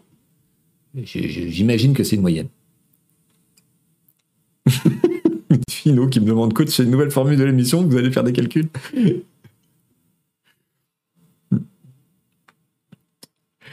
Euh, donc bref, même si c'est 200 000 dollars, euh, ça fait 2 milliards. Voilà, ils font 20 milliards de profits sur les trois premiers trimestres. Est-ce qu'il y a besoin d'en dire plus? La question finalement euh, qui m'intéresse, euh, c'est celle qui est posée par la newsletter Big Technology. Et c'est là où la personnalité de Zuckerberg, moi, me fascine, ce serait trop dire, mais m'intéresse vraiment. C'est que euh, le gars est quand même connu pour être remarquablement imperméable au cours en bourse de son entreprise. Les premières années, vous vous en souvenez peut-être pas, mais quand Facebook a été introduit en bourse, euh, déjà il l'a fait euh, en snobant l'establishment bancaire de l'époque, euh, avec une procédure qui n'était pas du tout, qui était, pas du tout standard. Et ensuite, quand le cours en bourse a commencé à être malmené, etc., Zuckerberg a très clairement dit qu'il s'en foutait complètement. C'était pas son problème. Que le, problème des actionnaires, c'était euh, la, la rentabilité immédiate de leurs actions euh, et que lui, euh, c'était pas son problème. Son problème, c'était à 10 ans, à 20 ans et qu'il prenait des décisions pour le bien de l'entreprise à ce niveau-là. Et que donc, le, le, cours en bourse, ça ne le concernait pas.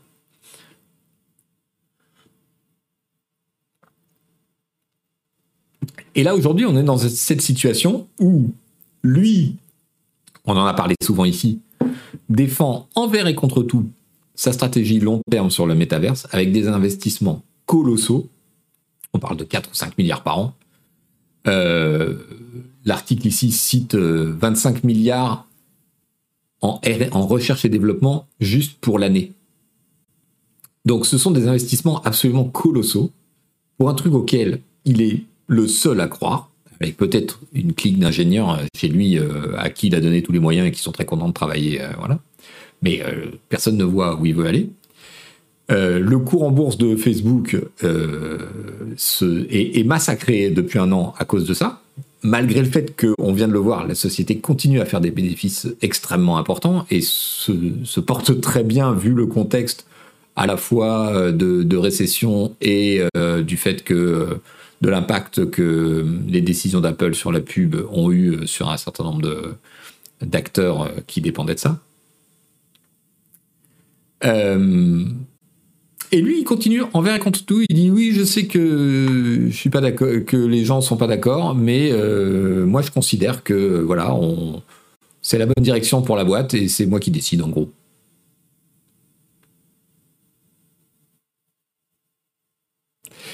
Donc, est-ce qu'il faut interpréter euh, la décision des licenciements euh, comme une concession faite, euh, disons, à, l'opinion des investisseurs et à l'opinion de la finance Et qu'il faut guetter derrière peut-être une adaptation de la stratégie ou des propos apaisants? Ou bien est-ce qu'il continue à être dans son truc, c'est-à-dire qu'il ne changera absolument rien à sa décision et à son financement interne euh, du, métaverse. Et que là, il fait une adaptation euh, de, je vais dire, de chef d'entreprise, mais euh, voilà, constatant que la, récession arrive. Et comme toutes les autres boîtes, je vous l'ai dit, Twitter, Google gèle des embauches, toutes les boîtes de la tech aujourd'hui aux États-Unis, au minimum gèlent les embauches, mais le, plus souvent font des suppressions de postes. C'est ça qui va être enfin moi personnellement, c'est ça que je vais trouver intéressant à suivre, euh, sachant que, je l'ai déjà dit plusieurs fois ici aussi, je ne crois absolument pas à cette absurdité de métaverse, euh, mais euh, je ne suis pas Mark Zuckerberg et peut-être qu'il faut un peu de modestie. Et, bon, peut-être qu'il a, il a voilà, qu'il a vu quelque chose que nous, nous ne voyons pas. Ou que ce truc qui paraît fou euh, va déboucher finalement sur quelque chose, peut-être quelque chose d'inattendu qui n'a rien à voir avec ce qu'il cherche actuellement. Hein. C'est le principe aussi de la R&D. Des fois, euh, voilà, on fait des recherches pour l'espace et puis on se retrouve avec une poêle Tefal. Hein. Oh, merci Slimane pour tous les abonnements.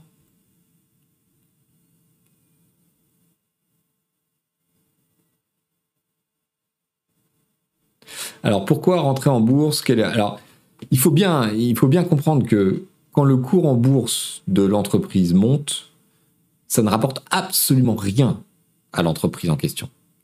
Ses revenus, euh, ses moyens ne changent absolument pas. Et quand le cours en bourse baisse, ça ne lui retire rien, absolument rien. Les seules choses que ça impacte, et ça peut être important dans certains cas, c'est l'image et les capacités de financement futures. C'est-à-dire que si demain euh, vous avez besoin de euh, lever de l'argent, d'emprunter de l'argent, etc., euh, un cours en bourse qui est très élevé facilitera les choses à tout point de vue, et un cours en bourse qui est en pleine baston et au bas du, au bas du, panier va vous rendre des choses plus difficiles. Mais dites-vous bien qu'avec 18 milliards de profits sur les trois premiers trimestres, Facebook n'a pas besoin d'argent. Zuckerberg, il peut s'en foutre. Et il a structuré son capital de telle façon qu'il est seul aux commandes. Il n'est absolument pas obligé de tenir compte des avis euh, des fonds d'investissement. Il, peut s'en foutre complètement.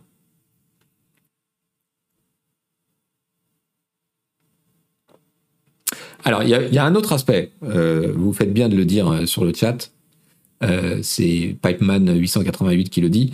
Euh, dans la tech, en particulier dans la tech américaine, euh, une partie de la motivation des employés et de leur rémunération euh, est constituée de stock options. Donc évidemment, si, si l'action de la boîte se pète la gueule, les gens voient que leur prime va être moins grande et sont moins intéressés financièrement. Dans un contexte de grande concurrence sur les talents, ça peut être un handicap non négligeable pour une boîte. Sauf qu'aujourd'hui, on le voit bien, tout le monde licencie. Donc, le contexte de concurrence, il n'est pas énorme. Et puis, je me rappelle très bien de ce qui s'est passé chez Microsoft, pour en avoir discuté avec quelqu'un euh, qui travaillait chez Microsoft à l'époque. C'était euh, il y a une dizaine d'années, une quinzaine peut-être, au moment euh, où le, cours en bourse de Microsoft, c'était encore Steve Ballmer à l'époque, avait été massacré à cause des procès de, interminables avec l'administration américaine pour les questions de, de, monopole, de concurrence, etc. Et donc, euh, je me rappelle d'un déjeuner avec, euh, avec ces gens qui bossaient chez Microsoft où on, rigolait un peu en leur disant bah, Vous devez pas être très content pour vos stock options, parce qu'il y a une grosse partie de la rémunération à l'époque chez Microsoft était en stock options. Vous devez pas être trop content pour les stock options, ça, la fout mal. Et les gars avaient rigolé et nous avaient dit Vous savez, euh, l'action Microsoft a, baissé de moitié bah, Microsoft a doublé le nombre de stock options. Donc, euh, des moyens, il y en a. C'est pas un problème.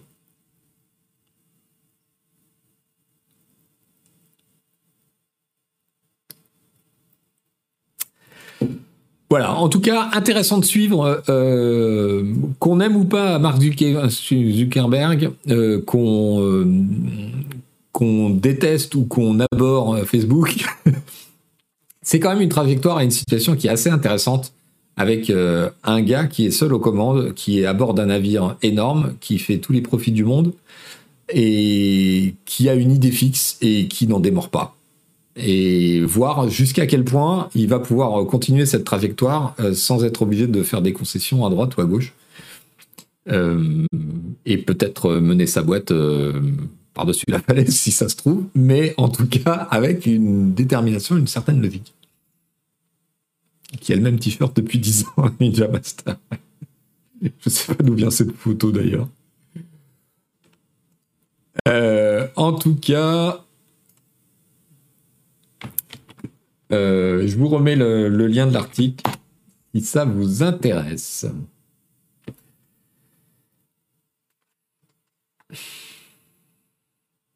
Allez, puisqu'on parle de VR et de métaverse, un petit détour euh, par Sony et le jeu vidéo. Pingolin 5, oui, t'as lopé une heure et demie sur Twitter. On a dit beaucoup de bien d'Elon Musk pendant que tu étais pas là, je suis désolé. Euh, donc, euh, c'est la newsletter de protocole. Je vous mets le lien. J'ai été assez surpris. Par les annonces concernant le PSVR 2 et je, rapproche ça de la logique de Facebook évidemment par rapport aux annonces concernant le comment ça s'appelle chez Facebook? l'Oculus? Non euh, ça s'appelle plus comme ça. Perdu. Donc en gros Sony a annoncé son PSVR 2 donc le PlayStation euh, Virtual Reality 2 et non seulement c'est hyper cher 550 dollars c'est le prix de la console. Mais en plus, c'est pas compatible avec les jeux PSVR 1. Euh, ce qui est quand même. Euh, ah non, c'est Quest. Ah, voilà, Quest et Quest Pro euh, chez, Facebook.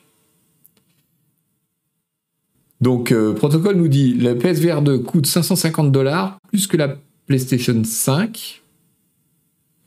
En plus, il ne peut pas faire tourner les jeux du 1 ou les apps euh, initialement euh, développées par Sony.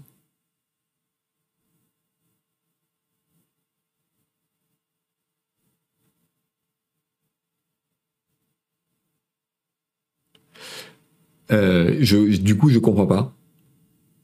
C'est vraiment une annonce. Alors, Pingolin qui nous dit c'est vraiment une annonce. La VR ne se démocratisera jamais. On a testé, ça marche pas. On reste dans la niche. Oui, mais pourquoi faire ça? Ils vont en vendre trois.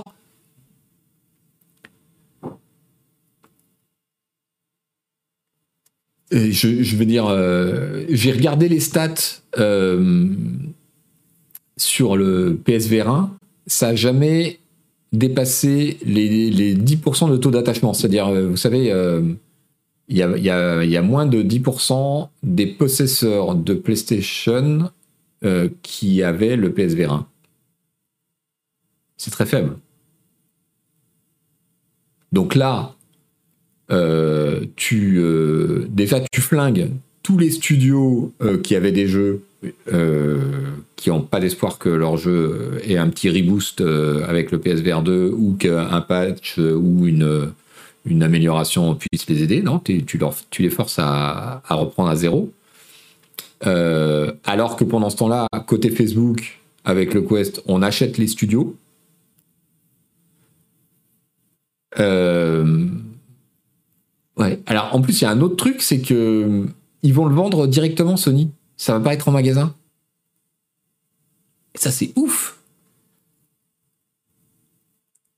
C'est euh, en vente directe.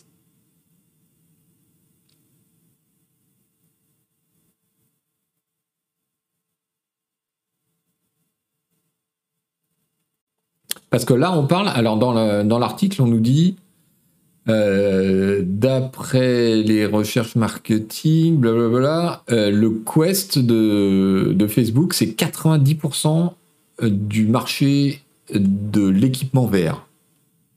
Donc déjà, Sony, c'est... Alors que c'est adossé à un objet de consommation grand public qui est une console de jeu, quoi.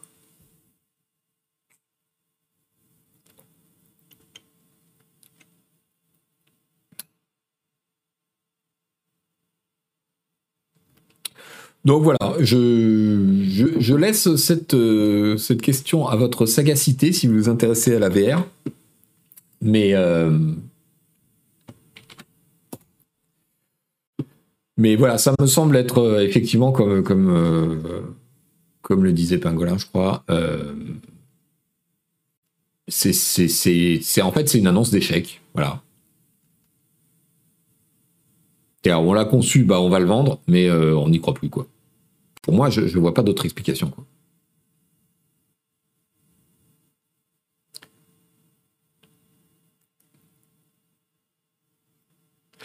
Et en plus, accessoirement, euh, cette histoire de le vendre directement, euh, ça va pas arranger leur relation avec les réseaux de distribution euh, qui voit toujours d'un assez mauvais œil, euh, maintenant que les ventes de jeux physiques euh, se sont fait éclater. Le dernier truc qu'ils ont, c'est de pouvoir vendre les consoles. Si en plus tu recommences à leur retirer les périphériques, des trucs sur lesquels ils font de, la marge, je pense pas que les magasins vont être très contents. Et rendre colère ton réseau de distribution, c'est rarement une très très bonne idée. Je suis complètement perdu dans mes titres. J'avais trouvé un super truc vers l'infini, mais pas au-delà. Et je voulais même pas balancer euh, avec le bon timing. C'est ouf. Je suis vraiment incompétent. Twitter m'a retourné la tête.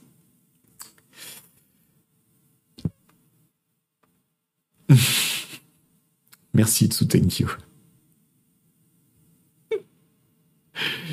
Euh, au suivant. Allez, on va parler un peu de crypto-monnaie parce que bon, écoutez, c'est trop beau. C'est trop beau ce qui s'est passé là. On a d'abord eu. Merci Denis Denis pour l'abo euh, à la communauté. Euh, on a d'abord eu cette annonce que euh, deux gros requins de la crypto euh, s'en travaillaient. Binance qui s'empare de son rival FTX, nous dit la tribune.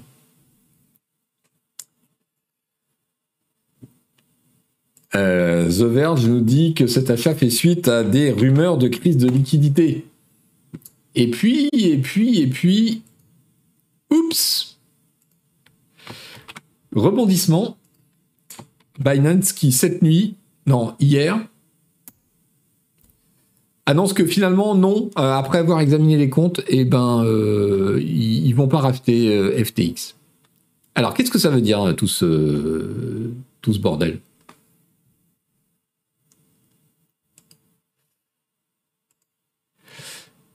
En fait, ce qui s'est passé, donc Binance et FTX sont des places de marché qui servent à stocker, échanger, revendre des crypto-monnaies. Elles sont en concurrence. L'une d'elles, FTX, s'est retrouvée en difficulté parce qu'elle avait une filiale détenue par le même, PDG qui, avait un problème de liquidité vous savez que depuis six mois, la crypto se fait bastonner dans tous les coins et que les montages financiers farfelus euh, de cette chaîne d'escrocs euh, tombent les uns après les autres. Il y a eu des faillites retentissantes, il y a des enquêtes, des procès en cours. Et donc, euh, le. Comment, dire FTX se retrouvait en difficulté, donc. Euh, alors, que, nous dit la tribune? Blablabla. Avec une valorisation estimée en début d'année à 32 milliards de dollars, ça fait rire aujourd'hui. FTX est un titan du secteur, avec Binance et l'américain Coinbase. Sous la houlette de son patron emblématique, Sam Bankman-Fried, SBF. Alors, le mec, il a fait la une de tous les journaux, euh, il a. Il a fait des entretiens avec les fonds d'investissement en, jouant à League of Legends pendant les entretiens. Enfin bref, c'est une caricature. Euh, il avait levé 800 millions d'euros euh, en six mois. En fait, ce qui s'est passé, euh, c'est que le, le FTT, c'était le, token émis par FTX, a été attaqué par Binance.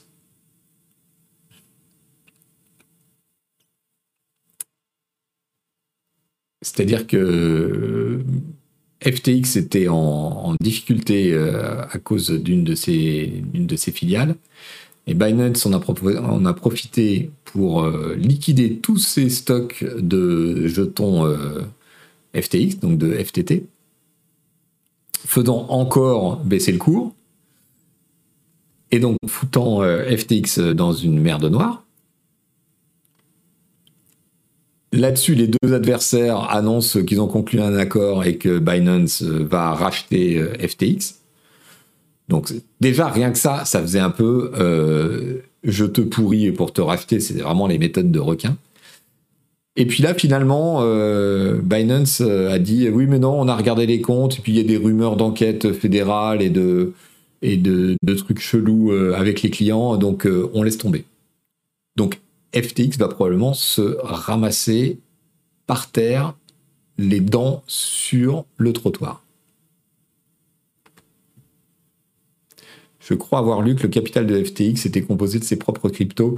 C'est un peu plus compliqué que ça, mais, mais voilà. en fait, c'est euh, la filiale qui avait pour principal actif euh, des jetons de la maison mère.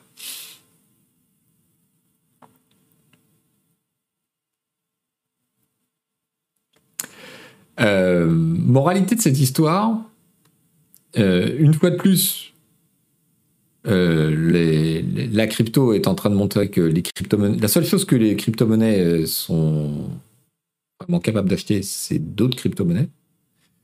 que les gens vont perdre beaucoup d'argent. Que le petit. comment s'appelle-t-il FBS, SBF, Sam Bankman Fried, eh ben, il est passé en 48 heures de 16 milliards de, fortune à probablement moins que rien. quoi nous dit le proprio de FTX serait passé de 13 milliards de fortune à 960 millions. Je pense que ça va être en dessous de ça.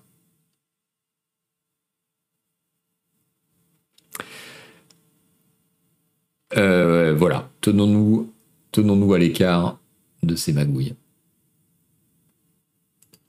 Allez, un petit détour par le jeu vidéo.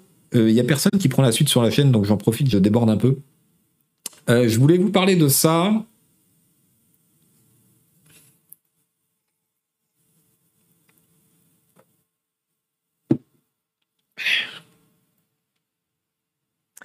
Je joue les prolongations, ouais. Euh, je voulais vous parler de ça parce que voilà, la Commission européenne décide d'ouvrir une enquête suite au rachat d'Activision Blizzard par Microsoft, nous dit Le Monde.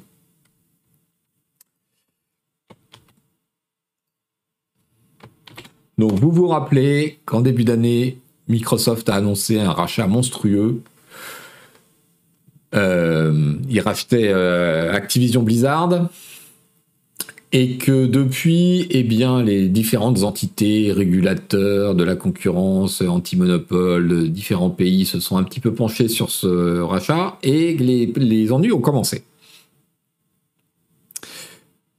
Et notamment euh, le régulateur anglais qui a commencé à dire oui, mais bouh, tout ça. Alors déjà, il y a Sony qui a crié euh, au secours, au secours, ils vont retirer Call of Duty de la PlayStation, au secours, au secours, sauvez-nous c'était très crédible. Euh, mais euh, le régulateur anglais a quand même euh, toussé un petit peu et déclaré qu'il n'allait pas valider le, truc comme ça d'une signature et qu'il allait regarder plus avant et donc lancer ce qu'on appelle une enquête, c'est-à-dire en fait un examen approfondi du dossier.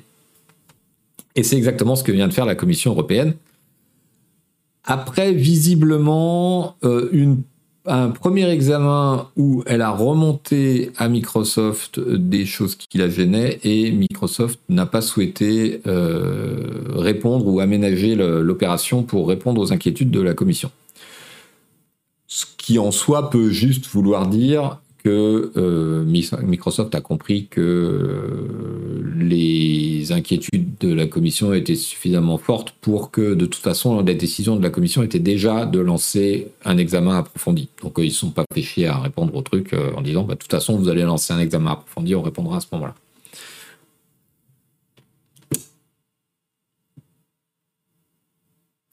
Pourquoi je vous parle de ça? Parce que ça peut avoir une certaine conséquence, évidemment. Euh, la, décision de la commission, là, ça ouvre euh, une période de, combien on nous dit? 60 jours, je crois. ils disent pas dans l'article du Monde. Il me semble avoir lu que c'était 60 jours. Euh, donc la, Bruxelles a 60 jours pour donner une réponse à Microsoft et éventuellement suggérer des modifications du rachat. J'ai commis sur cette affaire avant-hier un article sur canardpc.com que je vous recommande. Ce sera le coin du jeu du numéro 2 décembre que vous, que vous pouvez consulter dès maintenant puisqu'on l'a mis en ligne euh, suite à la décision de la commission. Euh, où j'essaie d'expliquer euh, pourquoi, en quelque sorte, Microsoft s'est fait un peu surprendre par les réactions. Il faut, il faut comprendre que quand ils ont racheté Bethesda il y a deux ans, c'est passé crème partout. Aucun régulateur, aucune commission n'a tiqué. Et là, aujourd'hui, euh, ça se passe beaucoup moins bien hmm, pour un certain nombre de raisons politiques, de surveillance des GAFA. Il y a un certain nombre de. Bon, notamment, l'administration Biden démocrate avait besoin de montrer qu'elle s'intéressait euh, aux GAFA. Euh, mais c'est aussi une question de différence de juridiction. Donc voilà, c'est un peu technique, je trouve ça. J'espère que c'est intéressant. Et vous pouvez consulter ça sur le site Canard PC. C'est juste à cause de Call of Duty et du lobbying de Sony. justement, je ne crois pas à ce. Je pense que ça ne se limite pas à Call of Duty. Et il se pourrait bien euh, que... Alors, il, se peut tout à fait que la commission qui décrète cette enquête euh, dise dans 60 jours, ouais, non, mais on a bien regardé, en fait, ça pose pas vraiment de problème, euh, basta. C'est arrivé plein de fois, c'est tout à fait possible. Il se peut aussi qu'elle fasse des recommandations euh, pour dire il faudrait euh, faire telle, ou telle chose pour éviter de mettre en danger machin avant que ça n'escalade euh, en Europe et que des sanctions soient prises.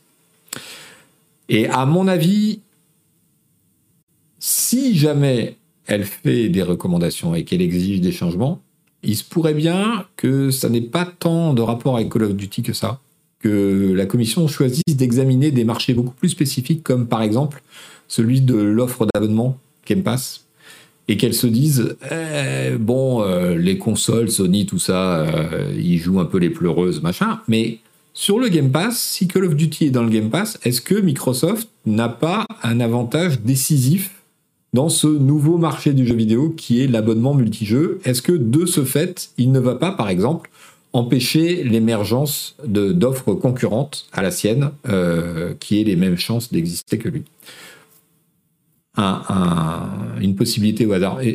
Les régulateurs européens, contrairement aux régulateurs américains, ont souvent euh, tendance à ne pas envisager le marché dans sa globalité, comme le voudraient euh, les différents acteurs, mais à choisir eux-mêmes le marché qui les intéresse et sur lequel ils peuvent voir un problème, et qui est une fraction très spécifique du marché global.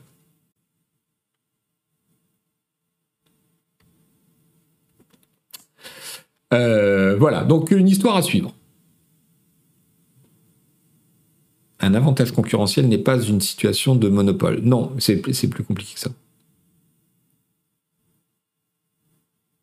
Un avantage concurrentiel, c'est pas un délit. Ce qui pose problème, c'est quand euh, on a une, ce qu'on appelle une position dominante, et que cette position dominante, qui en elle-même n'est pas non plus euh, un problème, mais que cette position dominante permet à l'entreprise qui l'acquiert d'exercer des contraintes sur le marché, soit sur l'entrée en jeu des concurrents, soit sur les prix, soit sur l'innovation, etc. C'est ça que les régulateurs euh, doivent juger. Et aujourd'hui, tout le jeu, évidemment, euh, pour Microsoft, c'est de dire, avec raison, j'en parle dans mon article, euh, l'avenir du jeu vidéo, c'est le mobile, plus de 50% du chiffre d'affaires du jeu vidéo mondial, c'est le mobile. Or, nous, on est des nains sur le mobile face aux Asiatiques. Donc, position dominante. Euh, si vous regardez sur la console, même sur la console, on est largement de, derrière la PlayStation. Depuis très longtemps, on n'a jamais été devant, donc c'est pas un problème. Ça, c'est leurs arguments. Euh, Sony en face disent Ouh là là, Call of Duty, si nous le retire, ça veut dire que la PlayStation, machin. Mais les régulateurs européens peuvent très bien choisir d'examiner tout à fait autre chose. Pourquoi pas le cloud gaming? De dire euh, oui, bon d'accord, le mobile, la console, tout ça, mais sur le cloud gaming, qu'est-ce que ça veut dire? Euh, Sur le marché de l'abonnement multijeu, qu'est-ce que ça veut dire? Etc. etc. Il devrait enquêter sur Apple parce qu'en termes de position dominante, il n'y a pas photo. Mais il y a aujourd'hui des gros problèmes entre Apple et la Commission européenne, et, notamment sur le système de paiement, notamment sur euh, la marge. On en a parlé plusieurs fois dans le navigateur. Hein. Et il y a des, des, décisions qui vont s'imposer à Apple tôt ou tard.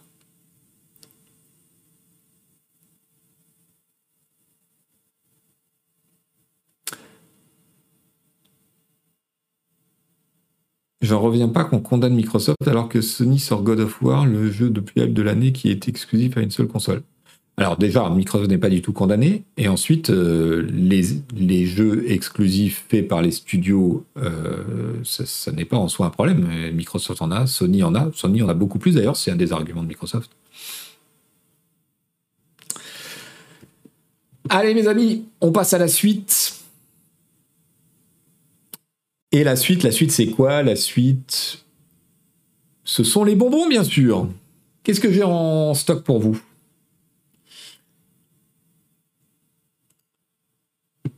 En stock, j'ai un renard blagueur.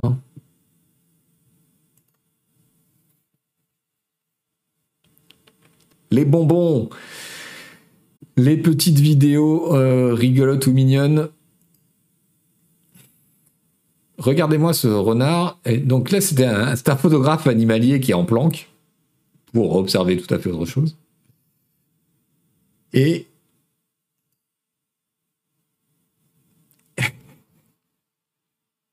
et il a de la visite.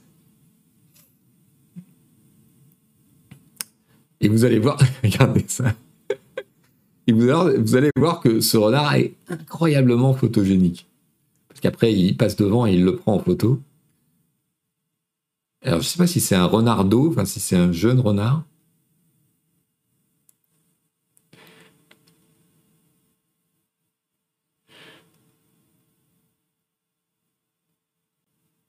Et moyennement sauvage quand même.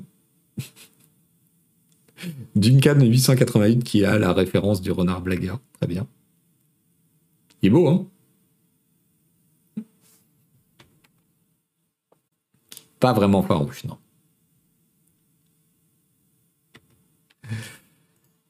Alors, je vous mets le lien si vous voulez partager.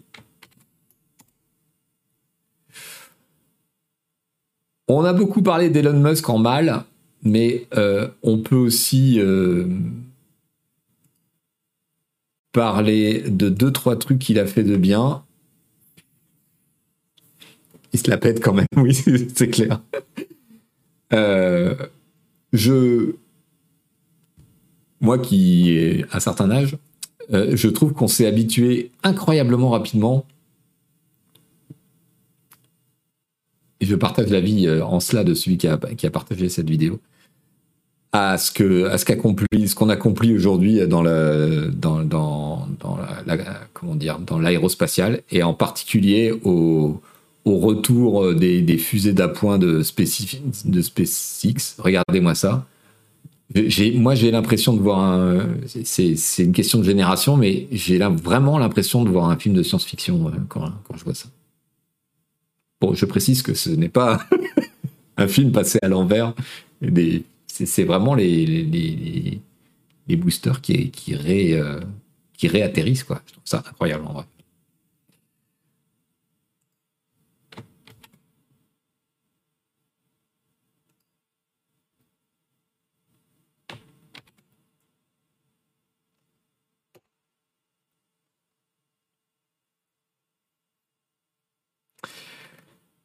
Euh, une petite illusion d'optique. À votre avis, combien y a-t-il de couleurs différentes parmi ces boules? Ah, il y en a qui savent. C'est vieux, d'accord. Moi, je ne connaissais pas.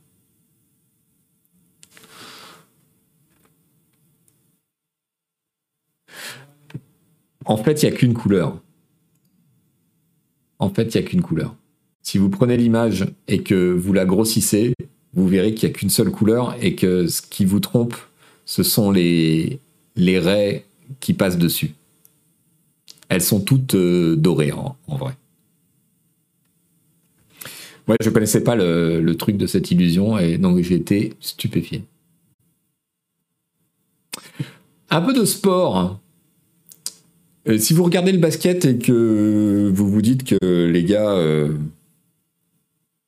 c'est pas super compliqué ce qu'ils font quand même. Sauter, mettre le ballon dans un panier euh, quand, on, quand on mesure 2 mètres, etc. et eh ben regardez un peu l'échauffement de Stephen Curry tranquille, hein, à la cool, juste pour s'échauffer un peu les poignets. Hop.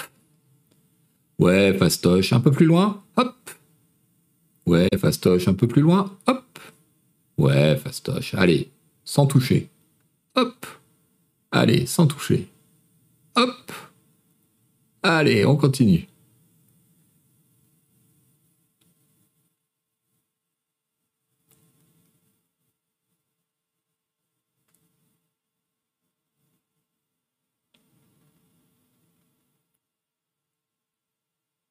C'est ouf, hein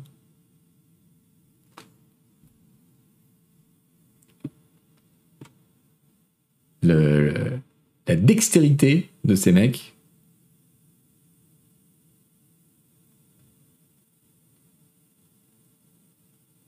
Allez, boum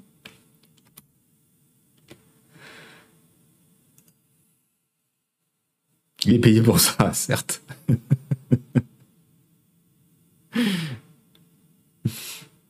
Ouais, je pense qu'il devrait jouer au basket, effectivement. Il a il a l'air d'être assez doué. Allez, un petit, un, dernier truc un peu mignon. J'ai eu un doute, j'ai cherché. Euh, j'ai cru au fake, mais j'ai pas trouvé. Donc je vais partir du principe que c'est euh, que ça ne l'est pas. Qu'est-ce que c'est? Eh ben, c'est une grenouille qui a bouffé une luciole.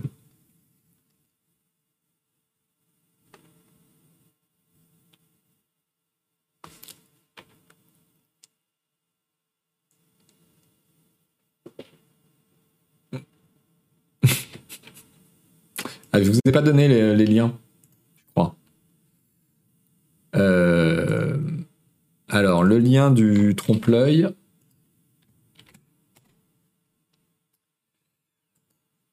Le lien du type là avec le ballon.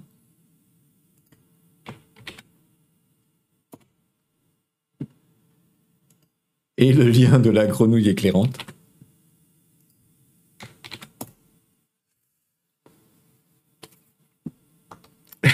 Voilà mes amis. Merci beaucoup d'avoir été avec moi pour euh, ce navigateur euh, euh, inhabituel puisque il a eu lieu jeudi 10 novembre puisque le vendredi est férié. merci d'avoir suivi. On, continuera évidemment à suivre de près le, le chaos twitterien. Merci de votre participation sur le chat. Si vous nous regardez sur YouTube en replay ou si vous nous écoutez en podcast, n'oubliez pas que ce sont les abonnés Twitch qui payent euh, pour que vous puissiez avoir ce contenu. Donc à l'occasion, n'hésitez pas à faire un tour euh, sur la chaîne Twitch euh, de Canard PC. Kiazari, merci pour tes compliments et bienvenue sur ce chat. N'hésitez pas à lâcher un petit abonnement Twitch sur la chaîne pour soutenir notre travail. Et si jamais vous êtes abonné Prime, ne faites pas pour ça, mais si jamais vous l'êtes, vous avez droit à un abo euh, gratos euh, sur Twitch qui nous, euh, nous donne de l'argent. Il ne vous coûte rien, il nous donne de l'argent. Merci à tous, passez un très très bon week-end. Je vous rappelle que, comme Canard PC déménage, il n'y aura pas de navigateur la semaine prochaine.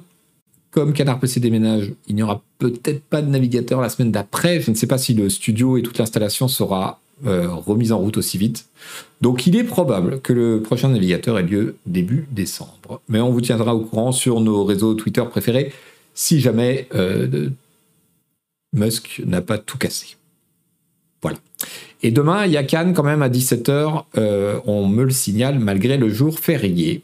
Je vais me faire engueuler par l'inspection du travail. Mais bon, c'est comme ça. Est-ce qu'on sera bien installé? Oui, on va être bien installé dans un endroit sympa. C'est plus petit, mais c'est sympa. Voilà, merci, merci beaucoup de votre soutien, merci de votre présence. On se retrouve à bientôt. Passez à tous un excellent week-end du 11 novembre. Ciao, ciao.